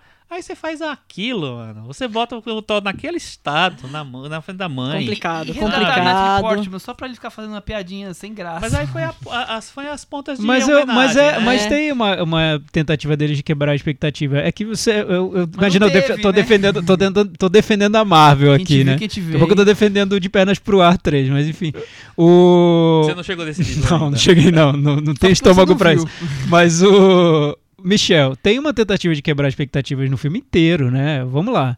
Ah, Vamos defendendo lá, a Marvel. traz pra mim que eu não vi. Liberaram Thanos com 10 minutos de filme, né? A gente esperava que ele seria o grande vilão, que a questão seria só recuperar as joias lá do infinito. Eis que morre o Thanos com Ele 10 é o minutos de, fu- vilão. de filme. Tiago. Tá, Ele Chico, é tá, mas vilão. eu não esperava que, de- que ele morreria nos Mas- 10 minutos prime- Sim, iniciais mas, do filme. Mas você tá, tá pensando numa lógica assim, o filme é assim. Tá, É, então. Ninguém viu o que o Chico fez dá aqui. dá voltinhas. É, tá, Chico eu, fez eu entendo. piruetas aqui. Tá, isso, isso pra mim quebrou, Infinitas. quebrou minha expectativa. Minha, tô falando as Uhum. minhas. É, po- Sim, talvez minhas sim. expectativas Não, acho- limitadas acho que quebraram. Todos, acho que de É, todas as pessoas. Depois a volta do Hulk daquele jeito quebrou minha expectativa. Eu não esperava que o Hulk evo- evoluiria daquele jeito. Já tinha saído o bonequinho. É, Não, então, hominho, eu não sabia, não Já acompanhei já todo esse, rolando- todo esse extra filme. é, a- o boato de que esse essa versão do personagem é conhecido como Professor Hulk. Sim. Porque ele tem mantém a inteligência, né, a coisa e, e o, e a- o tamanho, a força. Aí o Thor voltando como uma homenagem ao, ao Big Lebowski, eu não esperava. Assim, poderia não ter, ter voltado de outro jeito, poderia ter voltado do jeito que ele sempre é, mas eu noto que pode ter sido decepcionante demais pra quem conseguiu prever tudo que a Marvel fez nesse filme, mas eu noto um esforço de quebrar expectativas. Na maneira como a Capitã Marvel aparece, nas mortes que tem no meio do filme, enfim, tem uma cena de uma personagem que se sacrifica por outro personagem. É, Tem momentos, de, tem momentos de tentar quebrar a expectativa. Eu não acho que seja um último capítulo de novela da Globo. Acho que tá mais pra fim de temporada de um- uma série como Lost, sabe? Que tentam. É, episódios que tentam ser memoráveis. Você sabe que eu lembrei de Lost várias vezes? Porque é, é, eu acho que Lost tem essa, né, essa coisa de que querer. é, a última temporada tinha essa, essa missão de querer fechar as arestas todas. E Lost era um filme que. É, uma- era uma série que se baseava muito no mistério, no que era aquilo, em explicação. E durante, né, como era uma série no começo muito magnética, muitas pessoas ficavam muito né, ligadas naquilo, surgiram várias teorias, e aí as pessoas foram rebatendo aquelas teorias, os autores e tal, não sei o que, no final era aquilo mesmo. Aí eu acho que assim, eles não souberam lidar com, a- com o que eles criaram. Eu acho que nesse filme, que também é um filme de, de- que tem essa, essa função e essa ideia de fechar as pontas, de voltar no tempo e amarrar as coisas, sabe? De acertar tudo, deixar tudo certinho para a próxima temporada, eu acho que ele, te, que ele conseguiu, comparando com Lost, muito mais. Ele conseguiu fechar muito mais, eh, deixar a casa pronta para a Pra próxima. re- Retomar aí o próximo passo. É, o próximo pra, pros próximos passos. Agora respondam rápido. Qual o melhor filme da era Marvel aí do desse universo expandido? Como é que chama? MCU? MCU. MCU, Chris Marvel Cinematic Qual o melhor filme? Ai, é, o- é o Capitão América 2? Soldado Invernal. Soldado Invernal. Chico Firman. É esse mesmo. Pra mim é o Pantera Negra. Pra mim é o Guerra Civil, Capitão América Guerra Civil. Então, e Guerra Civil é, é bem o espírito Vingadores. É quase um, é um episódio é de Vingadores. Ele é É, um um bem Vingadores policial, não né? oficial. Ele é, É. um Vingadores não Talvez oficial. o Vingadores tenha esse lado que o, que o Chico apontou do épico, da, da fantasia que vai além do, do, do, do planeta e vira algo muito fantástico. Talvez tenha isso no, na série Vingadores, que não tem nos- no Guerra Civil. Então, E no, no Soldado Invernal também. É, uma cena que vocês, acho que foi o Michel que citou, do... Não foi você que citou do, do martelo, do, to- do Capitão América, você, Michel. né? Pra mim é a melhor cena do filme. Então, essa cena também ela já tava é, costurada. Ah, bom. Surpresa Porque zero, tem uma. então. Não, não, não, não teve. É, não, é, é isso Tinha que eu tô falando. pistas, né? Não é surpresa. É, então, é- acho, acho é que, acho surpresa que e teve uma é. vantagem de não ser fã. Eu me surpreendi várias vezes. Não, eu também me surpreendi. Assim, mas eu tô falando o seguinte, assim, não é que surgiu do zero, entendeu? Por exemplo, tem uma cena no Guerra de Ultron, no Era de Ultron, que eu revi recentemente, é, que eles estão numa. Não sei se vocês vão lembrar, eles estão reunidos, já não tem batalha nenhuma, eles estão reunidos lá numa salinha do- da casa do Tony Stark lá, da série dos Vingadores ali, né? Tal. É, e eles estão bebendo, comendo e tal, não sei o que lá. E aí eles ficam brincando de Ah, sim, levantar sim. o martelo do Thor. Aí chega, não lembro quem. é, Ninguém consegue Ninguém vai- levantar. E aí quando o Capitão América pega, ele mexe um pouquinho. Dá uma tremidinha. Então, aí o Thor fa- faz uma cara tipo assim. Isso acho que é Tá, cena com- final. Não, isso é bem no, meio meio, do filme, até antes, eu acho. E aí é, já indicava que o Capitão América seria uma pessoa que poderia manusear o, o martelo É, do mas Thor. é que eu achei. E nos quadrinhos ele eu já achei fez esse momento isso, meio né? apoteótico, assim, Mas sabe? foi totalmente, totalmente. Isso que me surpreendeu. E aí- Menos ele, ele Sim. conseguir segurar o martelo e mais como a Marvel conseguiu fazer isso. Sim, eu achei, uma, eu achei uma ótima cena. É, o, o, mas- e isso que você falou de assim da- das surpresinhas, assim, mesmo os que estavam as coisas que estavam anunciadas, elas funcionaram ou como surpresa ou como uma coisa que aí seria um fanservice mesmo, assim.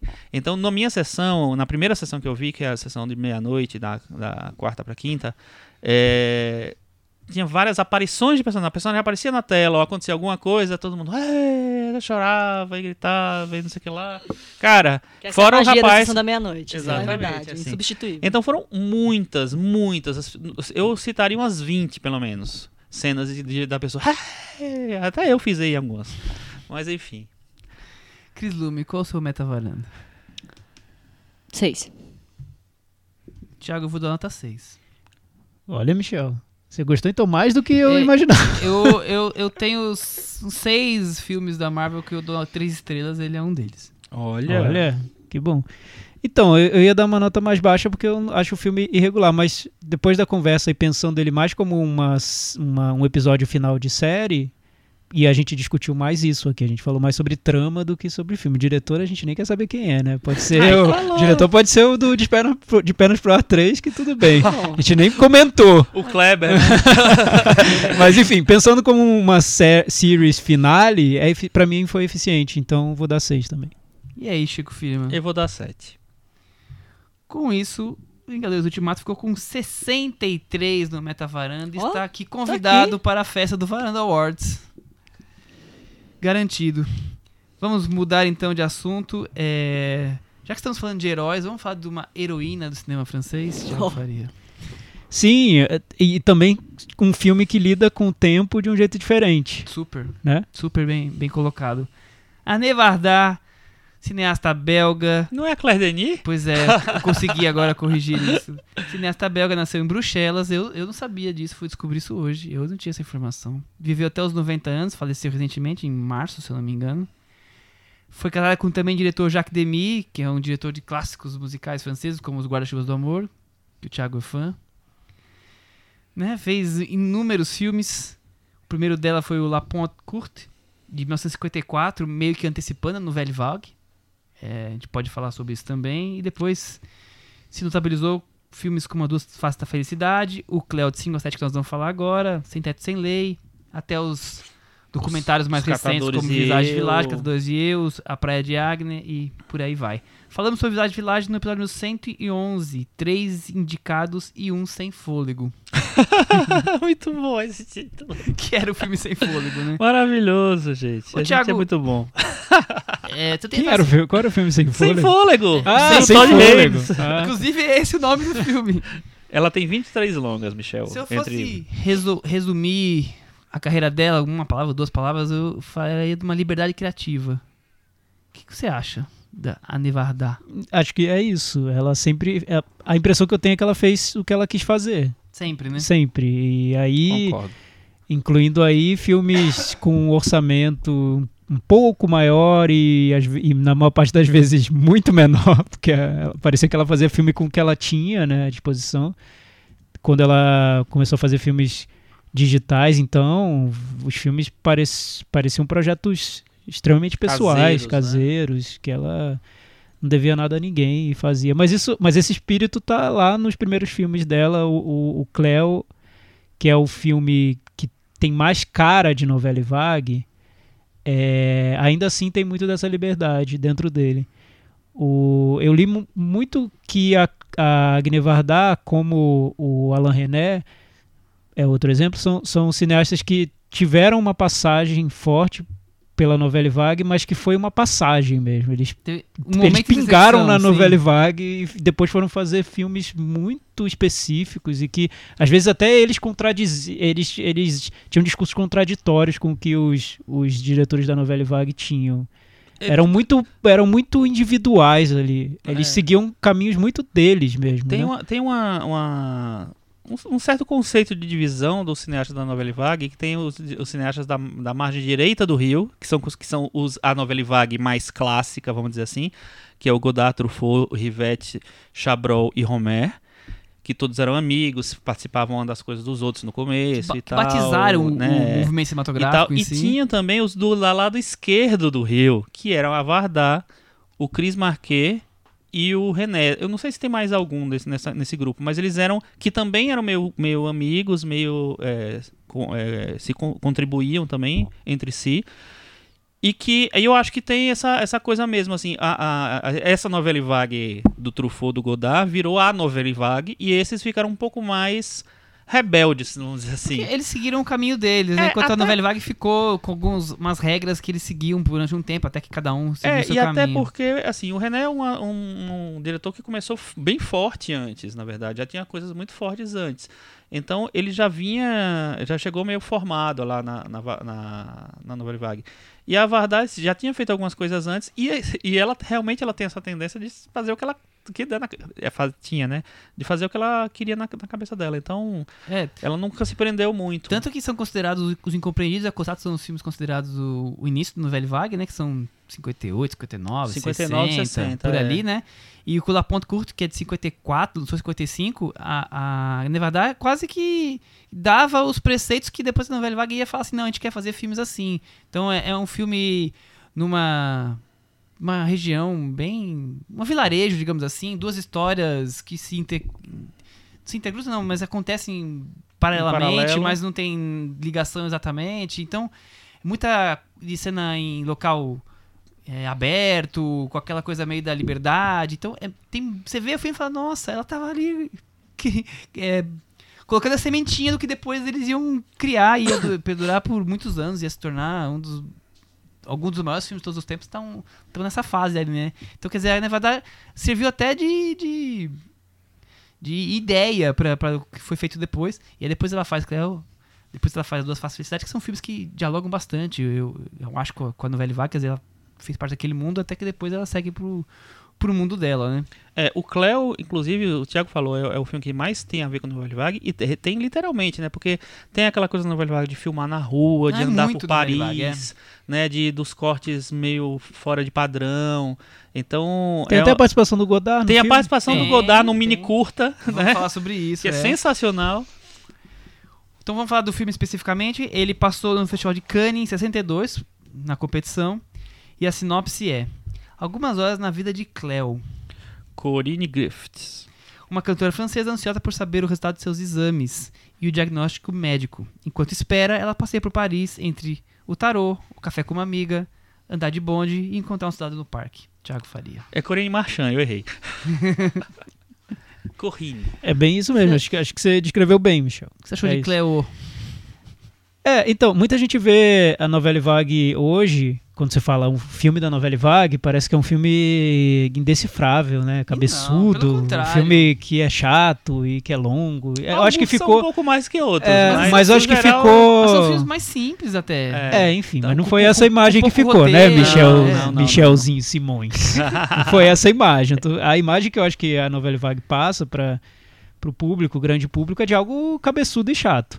É, o Cleo, ele é um dos exemplos de como no início da novela Vague, no, no primeiro momento, muita dessa, muito dessa reação que se tinha ao cinema que era mais convencional da época foi uma reação pelo caminho da leveza, da brincadeira, do, do despojamento, de tirar aquele tom sério que esses filmes tinham, esses filmes franceses que eram consagrados da época, e fazer um cinema que era mais livre, até, até leve. quase cinema de jogo, né, de brincadeira. Então você vê esse espírito no Cleo, você vê no Acossado do Godard, no Uma Mulher é uma Mulher do Godard, você vê no Atirem no Pianista do, do, Truffaut. Truffaut, enfim, de vários filmes que eram feitos nessa, nessa época. E o Cleo, eu acho que desses filmes desse período é um dos que resistiram com mais frescor mesmo. Você vê hoje o filme e acho que para quem quer começar a ver filmes da novela Vague, talvez seja o, Um o melhor pontapé inicial. o melhor início, né? Porque é muito simples e ao, ao mesmo tempo é, é muito sofisticado na maneira como ele narra a, a, a trama.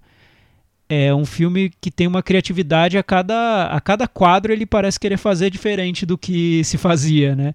E até do que hoje se faz mesmo, na maneira como ele narra os capítulos da história, é, sem, sem se apegar a mudanças até de cena a cena, os capítulos vão mudando, sabe-se lá por quê, né? Porque passa a hora. Co- como ele se apega ao tempo da, do, da trama, como se estivesse sendo narrado em tempo real, mas ao mesmo tempo não é, porque tem uma construção ali da narrativa.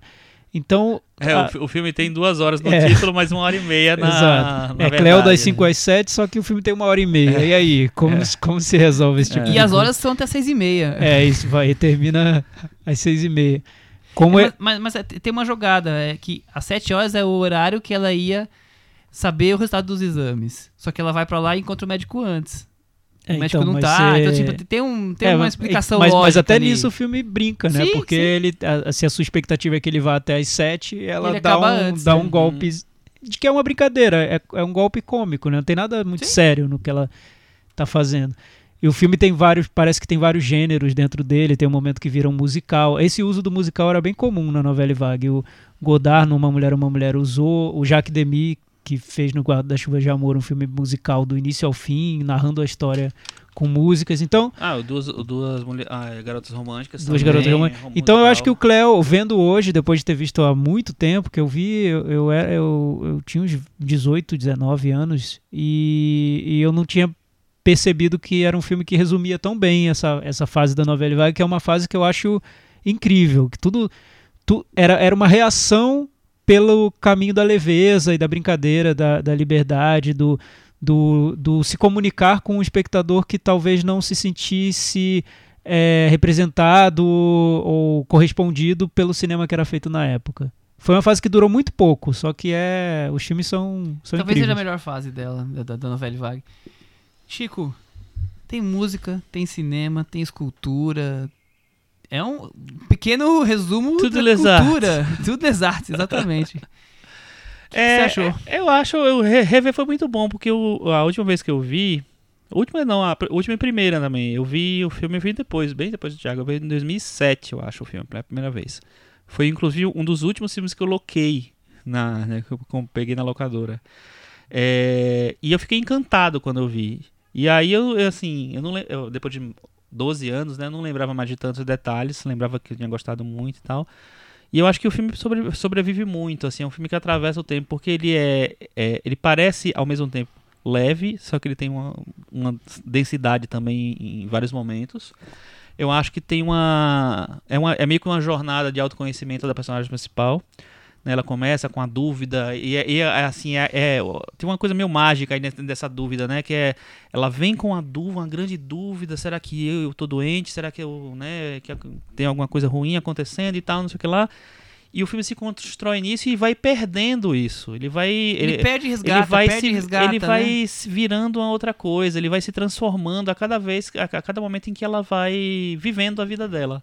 Então, eu acho que tem uma, é, uma sei lá, uma inteligência muito narrativa, de, de construir essa narrativa, que é, como o Tiago falou, de quebrar padrão mesmo, mas, mas não é quebrar padrão de uma maneira violenta, sabe? É um quebrar padrão de uma maneira graciosa quase, porque a Vardar, até ao contrário de vários outros é, cineastas da, da novela vague desse, desse momento inicial, assim, ela tinha uma, um- ela tem uma, um jeito de olhar para a vida muito sei lá, ela, ela ama muito as coisas. Então esse, esse amor dela pela, pelo mundo, pela, pelo movimento das coisas, assim, eu acho que está, está presente em todos os filmes dela. Né? Ela tem uma alegria mesmo, natural. E aí eu acho que esse filme tem isso. Ele, ele é muito melancólico por um lado, só que ele tem uma, uma, sei lá, uma alegria natural que é muito louca, assim. Eu fiquei encantado de novo com o filme, vendo. É, eu também acho que essa ontem. coisa é encantadora, porque por um lado o filme tem esses momentos de angústia e medo, que ele vai e volta, por outro lado ele, ah, ela cria uma personagem que em alguns momentos é fútil, outros momentos ela é super elegante, outros momentos ela é rica culturalmente, tá aí, ela flerta entre vários tipos de culturas diferentes, aí ela se apaixona, aí ela volta a ter angústia, aí ela é, cria musicalmente, quer dizer, o filme em uma hora e meia vai flutuando por tantos locais de maneira tão elegante e ao mesmo tempo com a sensação tanto de improviso. Tem uma cena específica que eu lembro que ela, ela tá, a Cleo tá vestindo, trocando, comprando uma roupa na loja e a, a câmera vem por fora e faz um plano sequência e o, a luz do sol vai refletindo no vidro de uma forma que você já às vezes vê ela dentro da loja, às vezes você não consegue ver, fica só, você consegue ver só o espelho, aí volta a ver. Quer dizer, é uma, uma coisa de, de, de sombra, luz, é, percepção. É como se você estivesse andando na, na rua vendo, a- e vendo a- as pessoas escolhendo uma roupa ali e o sol bateu, você não consegue mais ver, depois você dá um passo vê de novo. É, É. tudo muito bem criado. No bonde, a, a coisa da brincadeira. Então tem humor, tem. Tem um Tem- momento visual que é muito bom no- na, na, na cena em que ela tá na, no restaurante, na lanchonete, se abrindo lá com a, com a outra personagem. Ela, né, as angústias dela, todo mundo meio que vindo pra a- a- a- é, dar uma força pra ela e tal. Que é, ele, ele faz uma divisão de tela que é fantástica, porque assim, é uma divisão de tela que não é uma divisão de tela. Ela, ela coloca a Cleo no, no, Num posicionado canto. lá de um espelho que tá refletindo um casal que tá discutindo, então fica parecendo que tem uma tela dividida e não tem. É uma, é uma cena que é de uma inventividade, assim, tão sensacional e que ao mesmo tempo tem uma função de tirar a personagem daquele momento e lançar ela, pro, sabe, jogar ela pra uma outra coisa, pra uma discussão, como se aquilo que ela estivesse vivendo é uma coisa da vida e aí tem outras coisas O acontecendo, mundo tá entendeu? acontecendo à sua volta, o mundo né? tá acontecendo. Então, eu achei uma, uma maneira tão genial de você passar de um assunto para o outro, sabe? Você fazer uma ponte é, nas, sei lá, nas possibilidades de sentimento da personagem. E, e mesmo com essa leveza toda, ela consegue colocar, então assim, tem coisas como a visão feminina das coisas, tem a Guerra da Argélia de maneira só pra pontuar, ó, a Guerra da Argélia tá aqui. Então tem a- você pode ver a questão política amorosa, tem tantas coisas ali e que ela não fica debatendo, discutindo, ela só vai pontuando, porque na vida no final é isso, né? Essas coisas estão todas flutuando ao nosso entorno, né? E ali é o entorno de uma personagem e tá tudo flutuando ali em, em torno de uma hora e meia da vida da- daquela, daquela ga- garota, sei lá, 25 anos por aí que ela tem.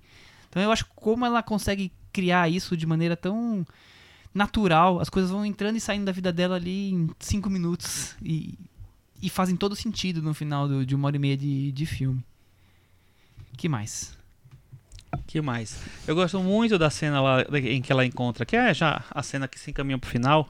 Acho que acontece tipo uns 20 minutos antes de- de- do final em si, é, que ela encontra o cara no parque, porque ela vai caminhando, ela chega toda feliz, né, pulando, dançando, cantando no parque assim, e saltitando e é, a, a maneira como ela filma, a Varda filma o parque em si, porque ela filma o verde, é o filme em preto e branco, né? Mas ela filma o verde com tanta luz que tem umas horas que fica parecendo que ela tá, ela tá no meio do branco, assim, sabe? neve ela parece que quase, ela tá. né? É, exatamente, ela tá meio soterrada por toda aquela. Aquela vida ali. Eu, eu acho tão bonita a maneira como ela faz isso e me parece uma, um, uma maneira de mostrar que a personagem de, se descontaminou daquela coisa toda que ela tava, daquele processo todo que ela tava vivendo ali. Ela conseguiu chegar num outro, quase num paraíso, sabe? Numa, num outro nível, um outro estado, assim. Eu achei, assim, bonito. Eu não, eu não lembrava que o filme era tão bonito visualmente, tão, tão é, encantador. A cena que também que eles saem, os personagens saem para pegar o bonde, é, mu é muito bem construída visualmente, porque eles, eles vão, entram no bonde, aí a câmera sai para mostrar a rua que sai do bonde, eles já estão no bonde, ela, ela para mostrar o, o, negocinho do bebê sendo carregado ali, e ele lá volta pro, pro bonde ali. Então tem uma, um trabalho de câmera sensacional nesse filme. E o, o Thiago comentou, tem o, o, curta mudo ali dentro, que tem participação de três pessoas famosíssimas da época: Jean-Luc Godard, a namorada e a grande atriz Ana Karina, e. O Jean-Claude Brialy. E o Jean-Claude Brialy, que também na época era um ator super sucesso, né? Que é um momento em que o cinema entra no filme, né? Porque é. É, é interessante que a, ela tá tão. Ela quer mostrar a vida, né? O dia a dia, o que seria o mais comum na vida de uma personagem, mas ao mesmo tempo fazer o perfil completo daquela personagem. Eu acho que isso ela, ela consegue no filme. De um jeito muito é, simples, sem ser singelo delicado e, e que pode parecer até que ela fez pouco. Na verdade, ela está fazendo muita coisa. Eu lembro quando eu vi o filme pela primeira vez em Brasília, eu estava já estudando na faculdade, fazendo uma disciplina de cinema, e um professor falou: Olha, falou para a turma, né? Tá sendo exibido um filme da, da época da novela Vague no cinema, era um cinema de arte lá de Brasília. No cinema? Foi. Ah, no sorte. cinema da cultura inglesa, que era o cinema de arte da época. É, e eu recomendo que vocês assistam, mas assim, não, não levem tão a sério não. É um filme bem pequeno daquela época, né? Tinha Godard, é um filmezinho e tal, mas vocês já vão ver muita coisa ali que Parecido. tem a ver com. A... Então a gente foi ver com esse espírito de um filmezinho. E, e, na época, assim, a gente gostou. Acho que eu lembro que os alunos gostaram.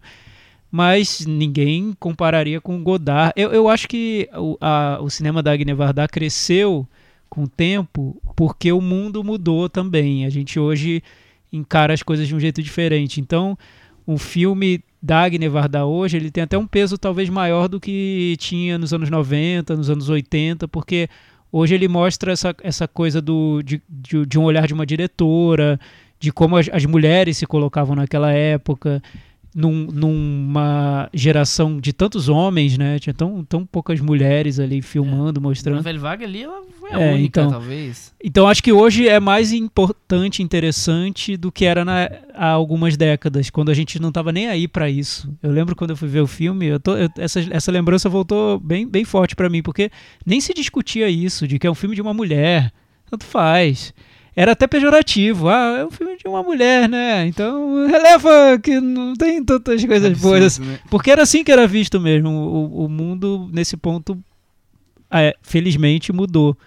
E então eu acho que hoje é mais interessante ver o Cleo. A gente nota outras coisas no filme que talvez a gente não tivesse notado na época. E acho que até é interessante comparar a maneira como ela vê esses mesmos temas que eram é, filmados em tantos por tantos diretores da novela Vague de uma maneira que destoava deles. Eu acho bem interessante como ela mostra as personagens femininas no filme, porque a Cleo é uma personagem que, é, que tem várias facetas, como vocês falaram, porque a, a intenção da Agni Varda é traçar o perfil psicológico dela de uma maneira complexa, mas o filme está cheio de personagens femininas muito fortes, né? Uhum. Então parece até um filme meio aspiracional. Não imagino que tivesse tantas mulheres é, super poderosas por todos os lados. Tem, elas entram num táxi que é, que é dirigido por uma mulher. Aí no, a amiga dela é, é, participa de aulas de arte e, e fica posando, e, e, tem o trabalho de posar nua, nua. né? E, e, acha isso super normal, super tranquilo.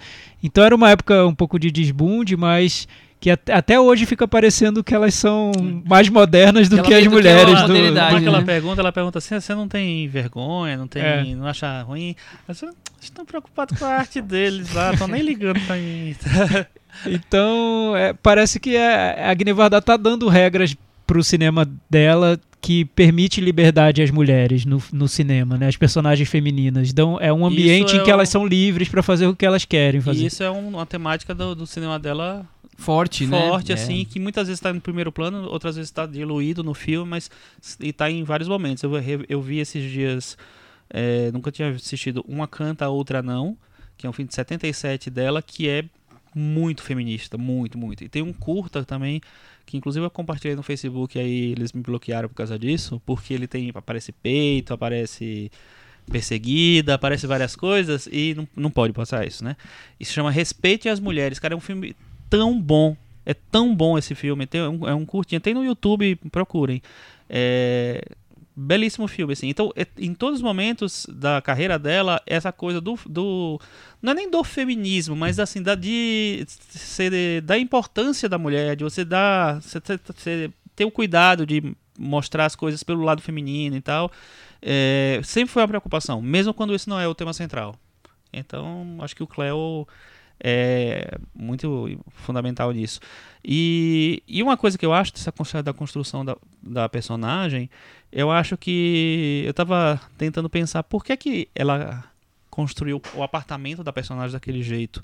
Que é assim, é muito é, grande, e tem poucas coisas, então, né, é quase meio surreal, assim, um cenário parece um, um expressionismo alemão, sabe, um negócio todo e eu acho que era meio pra mostrar que aquela personagem era meio vazia mesmo. Ela tinha um, certo vazio dentro dela e que eu acho que ela vai preenchendo ao longo do filme com a vida mesmo, com, as coisas acontecendo. Então, eu acho que o filme tem tantas leituras que você cabe num filme tão simples que só faz crescer. Muito bem. No meu Essa foi a Cinemateca da Varanda. É, não tem metavaranda porque Não tem metavaranda porque clássico é clássico, né? É. É, só relembrando, eu que escolhi o filme, eu Ah, esqueci de falar no começo, né? Isso. Então eu- Por que, eu que você escolheu, Michel? Porque é uma homenagem a Nevardá que nos deixou em, Sim. em março. Eu achei que era um filme que, Que Caberia. merecia. Não, total, foi uma ótima escolha. Né? A gente não tinha que nenhum filme francês ainda na Cinemateca, então a gente conseguiu Uhum. unir algumas coisas diferentes aí.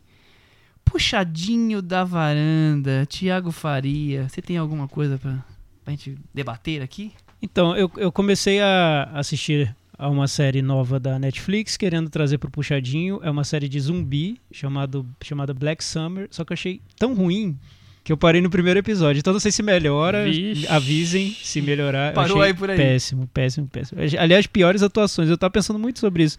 Como essa quantidade de, de séries, de filmes e essa produção audiovisual tão numerosa dos dias de hoje tem custado a Fazer muito faz mal feito, né? é, é, eu acho que não tem tanto ator bom pra tanto produto. é, é incrível a quantidade de atuações. Ou não estão né? empregando os bons, Pô, né? Será, Chico? Sei Talvez não. os bons já estejam empregados aí, fazendo. Mil esse, esse coisas. filme, esse- essa série tem Os algumas. Nicolas Cage já estão empregados. Essa série tem algumas das atua- as piores atuações que eu vi. E olha que são pessoas correndo de zumbis. Por é sinal, só o isso. Nicolas Cage aprontou, hein? O que ele fez? O Nicolas Cage, ele foi para Las Vegas. O que, é que a pessoa faz em Las Vegas? Bebe pra caramba Mas ele ainda faz e isso. se né? casa. Ele ainda consegue. Então ele se casou. E depois se arrependeu. Não, ele se casou e aí depois quando ele se deu conta, né, que ele tinha casado com a moça lá, coisa, e parece que ele já tinha conhecido a moça, a moça, enfim, tava, já tava na vida dele de alguma maneira. É, ele ficou um pouco decepcionado com ele mesmo, entendeu? E aí é, ele começou a ser meio agressivo, meio, enfim, não, não tava muito legal com a moça. A moça pediu a anulação do casamento. Aliás, a moça pediu a separação. Ele pediu a anulação do casamento e ela pediu pensão por quatro dias que ela passou casada com ele. Maravilhoso, então né? é isso aí, né? E aí, Chico, e você? Olha, Michel, deixa eu ver aqui. Quer dizer que o, o primeiro destaque foi negativo aqui, Black Summer. É, o primeiro destaque do. Enquanto o Chico tá buscando dele, eu vou também Fala, trazer, fala o seu, fala o trazer seu. outra coisa negativa. Hoje estamos. eh, elogiamos os filmes e vamos, vamos no puxadinho criticar. Domingo à noite, eu, aquela coisa como o Thiago gosta de me provocar falando que eu sou um cinéfilo completista, e é verdade. Tava lá. E eu também, com orgulho. Você também, você que, que nem eu nesse ponto. E vou ver esse filme aqui que eu deixei passar no cinema, acabei não assistindo, de um diretor palestino, né? Fez o filme em Hollywood. Vamos assistir do Rani Abu Assad, depois daquela montanha, depois de ter feito Nossa. Paradise Now, ter ganho o Oscar de filme estrangeiro. Omar, que eu gosto bastante. Aí ele fez o Ídolo, que eu acho bem ruim. Esse eu gosto. E depois daquela montanha é uma coisa caprichada, viu? O, com- o que não. Mas se isso aí fazer- era tragédia anunciada, É. né? Eu não sei nem por que, que É, resolveu também ver. Eu não- comecei a ver É só tá vendo. completar, Eu só de completar. vendo? porquê É eu só, é só eu sou preencher, é só pra Não, preencher é o. Excel, o Gente. Excel. Não dá, gente. Que puxado, viu? Puxadinho, Bem puxado. puxadinho, hein? É, Puxadão na puxadinho. varanda. Tem coisa que é melhor não completar. Pois é. Ah, pois é. Sabedoria de Cris, ó. Vamos, vamos colocar no Instagram. Tem coisas que é melhor não completar. Os jogos da NBA do playoff tinham sido à tarde, não tinha mais o que assistir de noite, eu vi isso. Que isso, Foi sua isso. vida tá vazia. E ontem eu também assisti. Fui dormir muito tarde por causa disso. Game of Thrones. Finalmente, Ai, meu Deus. Game of Thrones, Chegou. tava demorando. Agora que a audiência eu- sobe. Eu, esqueço, era pra ter falado. É que o nosso gente. trabalho, ele, ele. Vamos dizer assim, que o nosso trabalho concorre com Game of Thrones na nossa vida, então. Entendi, entendi, entendi. Eu, Você tem eu razão. Vou deixar vou- nesse eufemismo. Bom, bom É. você ter dito isso, Chico, que eu já vou colocar lá na descrição do episódio. Episódio Game of Thrones, Vingadores. Tá, agora fala aí sobre Game, Game of Thrones, esse era um episódio muito esperado. Na verdade, ele tá anunciado desde o início da primeira temporada. Que já anunciava que The Winter was coming. E The Winter has came. e aí é, um, é, o grande, é a grande batalha do. O, o inverno chegou finalmente. é Exatamente, isso. é a grande batalha do, do Game of Thrones, que eles anunciaram inclusive como a maior batalha já filmada em tempo de coisa, maior do que a batalha do Senhor dos Anéis, as duas, as duas torres, que dura mais ou menos umas 7 horas. É, essa daí dura uma hora e vinte, né? Uma hora e vinte de episódio, quase tudo ele da batalha. E eu achei bem interessante, achei que eles, é, sei lá, resolveram muitas coisas num, num, num episódio só. É, tem momentos bem emocionantes, tem momentos de construídos muito visualmente muito bonitos, apesar da projeção estar bem escura. né? Teve, uma- teve uma várias reclamações, né? né? De, de transmissão, de, de qualidade, enfim, e de queda de sinal também. Gente, que, É. que, que, que difícil, né? Sacanagem, né? Nunca foi tão difícil ver Não, um imagina, episódio. No episódio mais importante, da, mas assim. Gente, a- a HBO vai ter que re, re, re, Eu acho esse que tinha que negócio, passar né? por sinal aberto pra Eu acho, mundo. no meio da Globo, assim. Eu interromper a novela e exibir. Exatamente. E aí tem, tem momentos fantásticos. Tem uma solução que do, do episódio que muita gente ficou meio frustrada, que foi fácil demais. Eu não achei fácil nada, achei bem construída, achei bem legal. É, é prova de que os, os, os Stark estão presentes em todos os momentos do- da humanidade, desde os Vingadores até o Game of Thrones.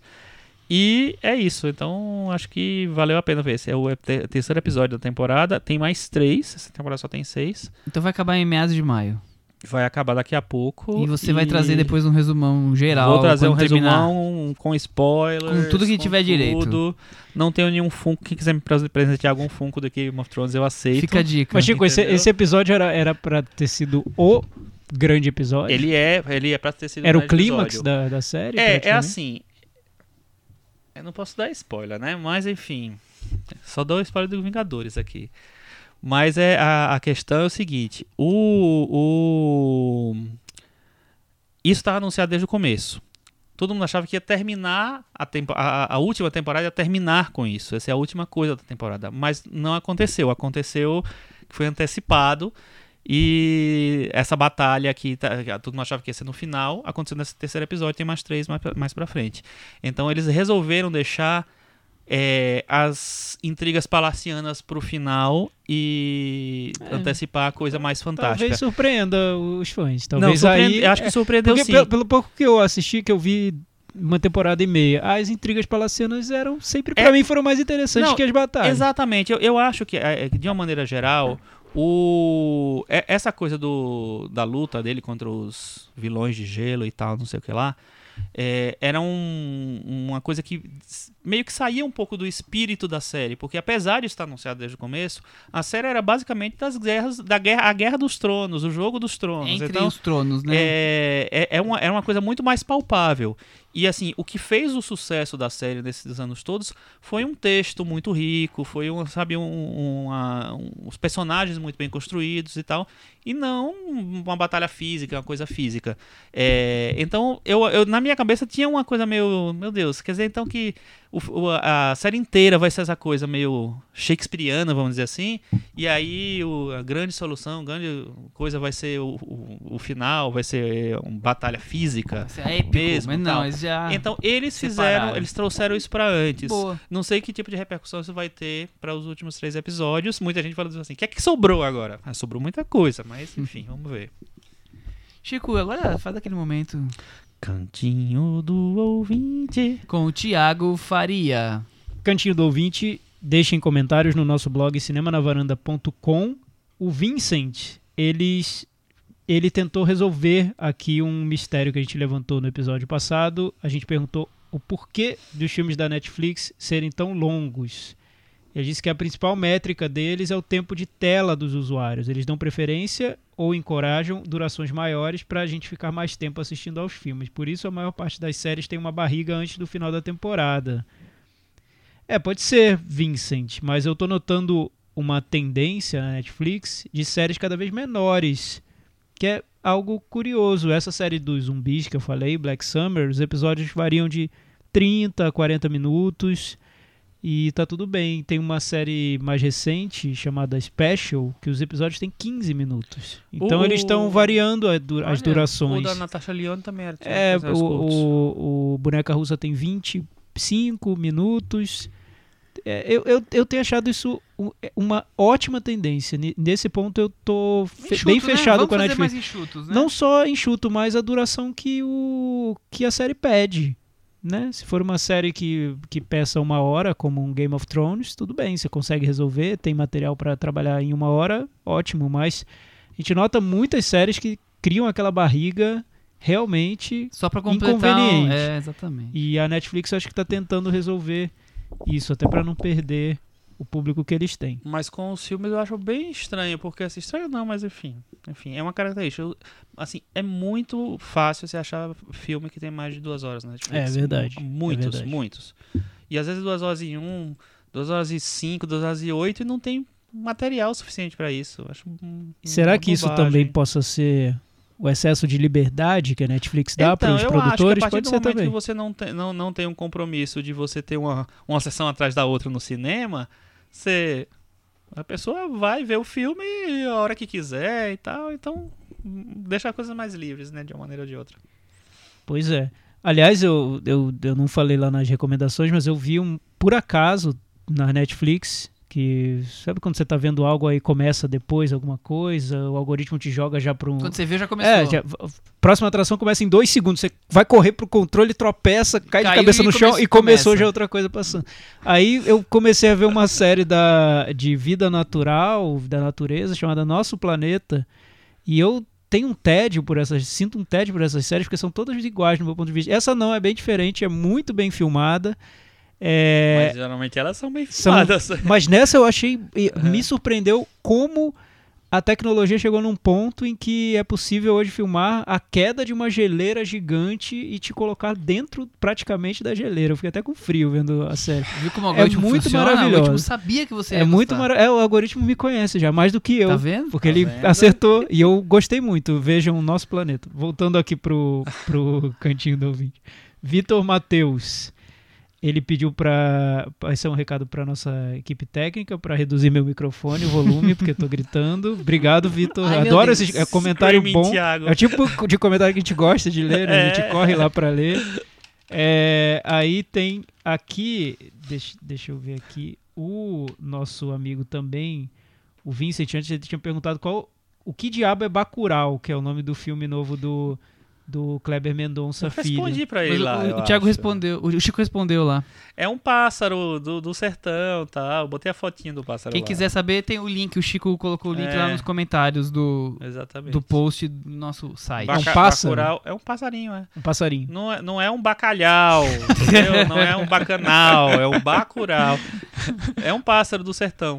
E O Le- o, o filme se passa na comunidade do sertão, né? O Leandro diz que Durante a Tormenta é forte candidato a Guilty Pleasure do Varanda Awards. Hum, é uma, é uma, Meu não, hein? é uma aposta, hein? E a Luísa Nassar, ela pergunta se a gente poderia indicar pra ela serviço de streaming pra filmes independentes ou mais antigos. Com o fim da locadora e a era da Netflix, ficou um pouco mais difícil achar esses filmes e eu queria al- alguma sugestão. Ó, o Luke tem bastante coisa antiga. É, o Look talvez seja o mais destacável pra, pra coisa É. antiga. Telecine Play, pra quem assina Telecine, eu não sei se dá pra assinar só Telecine Play, tem bastante coisa. Que Aham. passa no- todos os filmes do Telecine Cult estão lá. Aham. É, e vira e mexe a Apple tem colocado algumas coisas, mas sem dúvida o Look e o Telecine Play são os que mais se destacam. É, o- nesse aspecto, eu acho que a Netflix é a pior. Sem dúvida. Porque Não, eles, ele- é, Às vezes eles miram no cinema asiático, às vezes eles miram em coisas espe- específicas, mas no geral você não encontra nada de grandes clássicos. Eu acho que é uma lástima isso, isso está acontecendo. Ele é Amazon. Prime. Amazon Prime Também entrou tem uma essa semana que eu até falei, nossa, que entrou é um isso? filme clássico da Amazon Prime. É. É, é- é puxado. É que o acervo da Amazon era muito pequeno, muito Sim, limitado. tá- e tá tem, tem aumentando aumentado, devagarzinho, tem é. aumentado. Tem uma coisa legal, eu não sei se ela gosta de filme de terror. Vai estrear, inaugurar um, um serviço só de cinema de terror chamado Darkflix. É, eu compartilhei, depois eu vou compartilhar no cinema na varanda. É, ele é, a ideia é que ele tenha muitas séries e 666 Seis filmes, de terror. É. De vários, de, de clássicos, até coisas mais novas e tal. Então, se quem gostar dessa, desse, dessa seara, acho que vai estar bem representado lá. Mas é triste, né? Eu acho que a gente podia criar uma, o Varanda Flix para poder. Pronto, tá resolvido. Só clássicos. Só com Cinematecas da Varanda. Só que não temos Cinematecas da Varanda. Boa. Tiago, o Ricardo Rocha e o André Lima Herédia, tomara que eu tenha falado de maneira correta, estavam querendo saber se nós íamos conseguir. Acho que a gente conseguiu, né? Eles queriam saber se nós íamos fazer. Qual o gancho que a gente ia fazer pra ligar o filme da Cleo, da 5 a 7, com os Vingadores. E Tem, A gente tem. conseguiu. A questão do tempo. Do tempo e Tem. a questão de ser a heroína do, do cinema francês, quer cinema. dizer. E eu acho que a. A gente eu não sei o que a respondeu os dois sem Guilherme ia dizer sobre o Vingadores, o Guerra Infinita principalmente, mas esse também. É, eu acho que eles iam. A turma da novela Vague gostaria desses filmes, viu? É, Porque você acha? eles são bem fragmentados. Tem um filme do Alain René, eu acho que o nome é Eu Te Amo, Eu Te Amo, Eu Te Amo. Eu Te É Amo, um- Eu Te Amo. Que é- o filme é todo com saltos no tempo e ele mas ele fez de um jeito que os saltos são bem abruptos então a- as cenas duram poucos minutos e logo salta pra próxima então vai provocando um incômodo em quem vê porque é- é- ele foi fazendo um cinema bem experimental Ele é meio uma ficção científica, né? é, então, então você eles gostavam de trabalhar Do tanto com- René. do René. Eles gostavam de trabalhar tanto com o tempo, com essa questão do tempo, quanto com gêneros. Então, talvez Guerra Infinita ali te- Você acha seria um ter filme um- que eu eu acho, eu desconfio que sim. Interessante. O Carlos Potiguar tinha pedido pra gente faz, fazer a discussão do Vingadores completa, com spoilers com tudo, a gente fez. E o nosso queridíssimo varandeiro honorário vira e mexe tá aqui, mordomo Eugênio, Gustavo Joseph, respondeu um comentário que o Chico fez no último episódio. Amigos, respondendo ao Chico no podcast, Ah. eu assisti por algum motivo Louca Paixão do Verhoeven. Com uns 12 anos, aluguei Piratão na 2001 porque era diretor do Robocop e fiquei bege. Realmente é pesado ver isso com 12 anos, né? Se você gostou de Robocop, veja É. Louca Paixão. Louca Paixão. Eu, a gente falou sobre Louca Paixão rapidamente quando a gente fez o episódio especial Exatamente, do, do Verhoeven, no- quando é. falamos de L. E pra terminar, eu Por queria só. sinal, Caris Van Houten, que é a atriz do A Espiã do Paul Verhoeven, que é do Game of Thrones, tá meio sumida, ela aparece nesse episódio e sai de baixo. Você encontrou a conexão entre Game of Thrones e Paul Verhoeven? É Eu não, isso. quem fez foram, foram eles. Todo conexão. mundo trabalhando na conexão, né? É. E queria agradecer a todos os, os ouvintes que, que, que comentam e também que recomendam o podcast. No Twitter essa semana teve bastante recomendação, outros lugares também. Agradecemos, assim que a família varandeira vai crescendo. E só, uma- um, só um lembrete, a gente tá é, com a votação no ar né, Não, do- acabou Já a acabou? votação, acabou. Já acabou? Temos resultado? Temos o resultado. O filme escolhido do, de 1999, vencedor foi Magnolia de Paul Thomas Anderson. Bando de puxa-saco do Deus Michel, do não é possível você. eu acho que ele, eu acho que ele Quem mexe faz- nesse algoritmo. essa- essa Compra de conta? voto? Foi compra Eu de voto? É o algoritmo do X-Share. Pra É. vocês que eu ganho quase todas as votações. É o. X-Flix. Então, Que por algum motivo. Ninguém sabe o que, é que tá Que acontecendo. absurdo. Vamos lançar o X-Flix. Eu tô achando. Só né? tem filme do Paul Thomas Mas- Anderson, Mais de 20% Amos Guitar dos varandeiros e quiseram. Então aguardem que em breve teremos um episódio especial dos 99 com vários filmes discutidos e um bloco inteiro sobre Magnolia. Até semana que vem. Tchau. Tchau.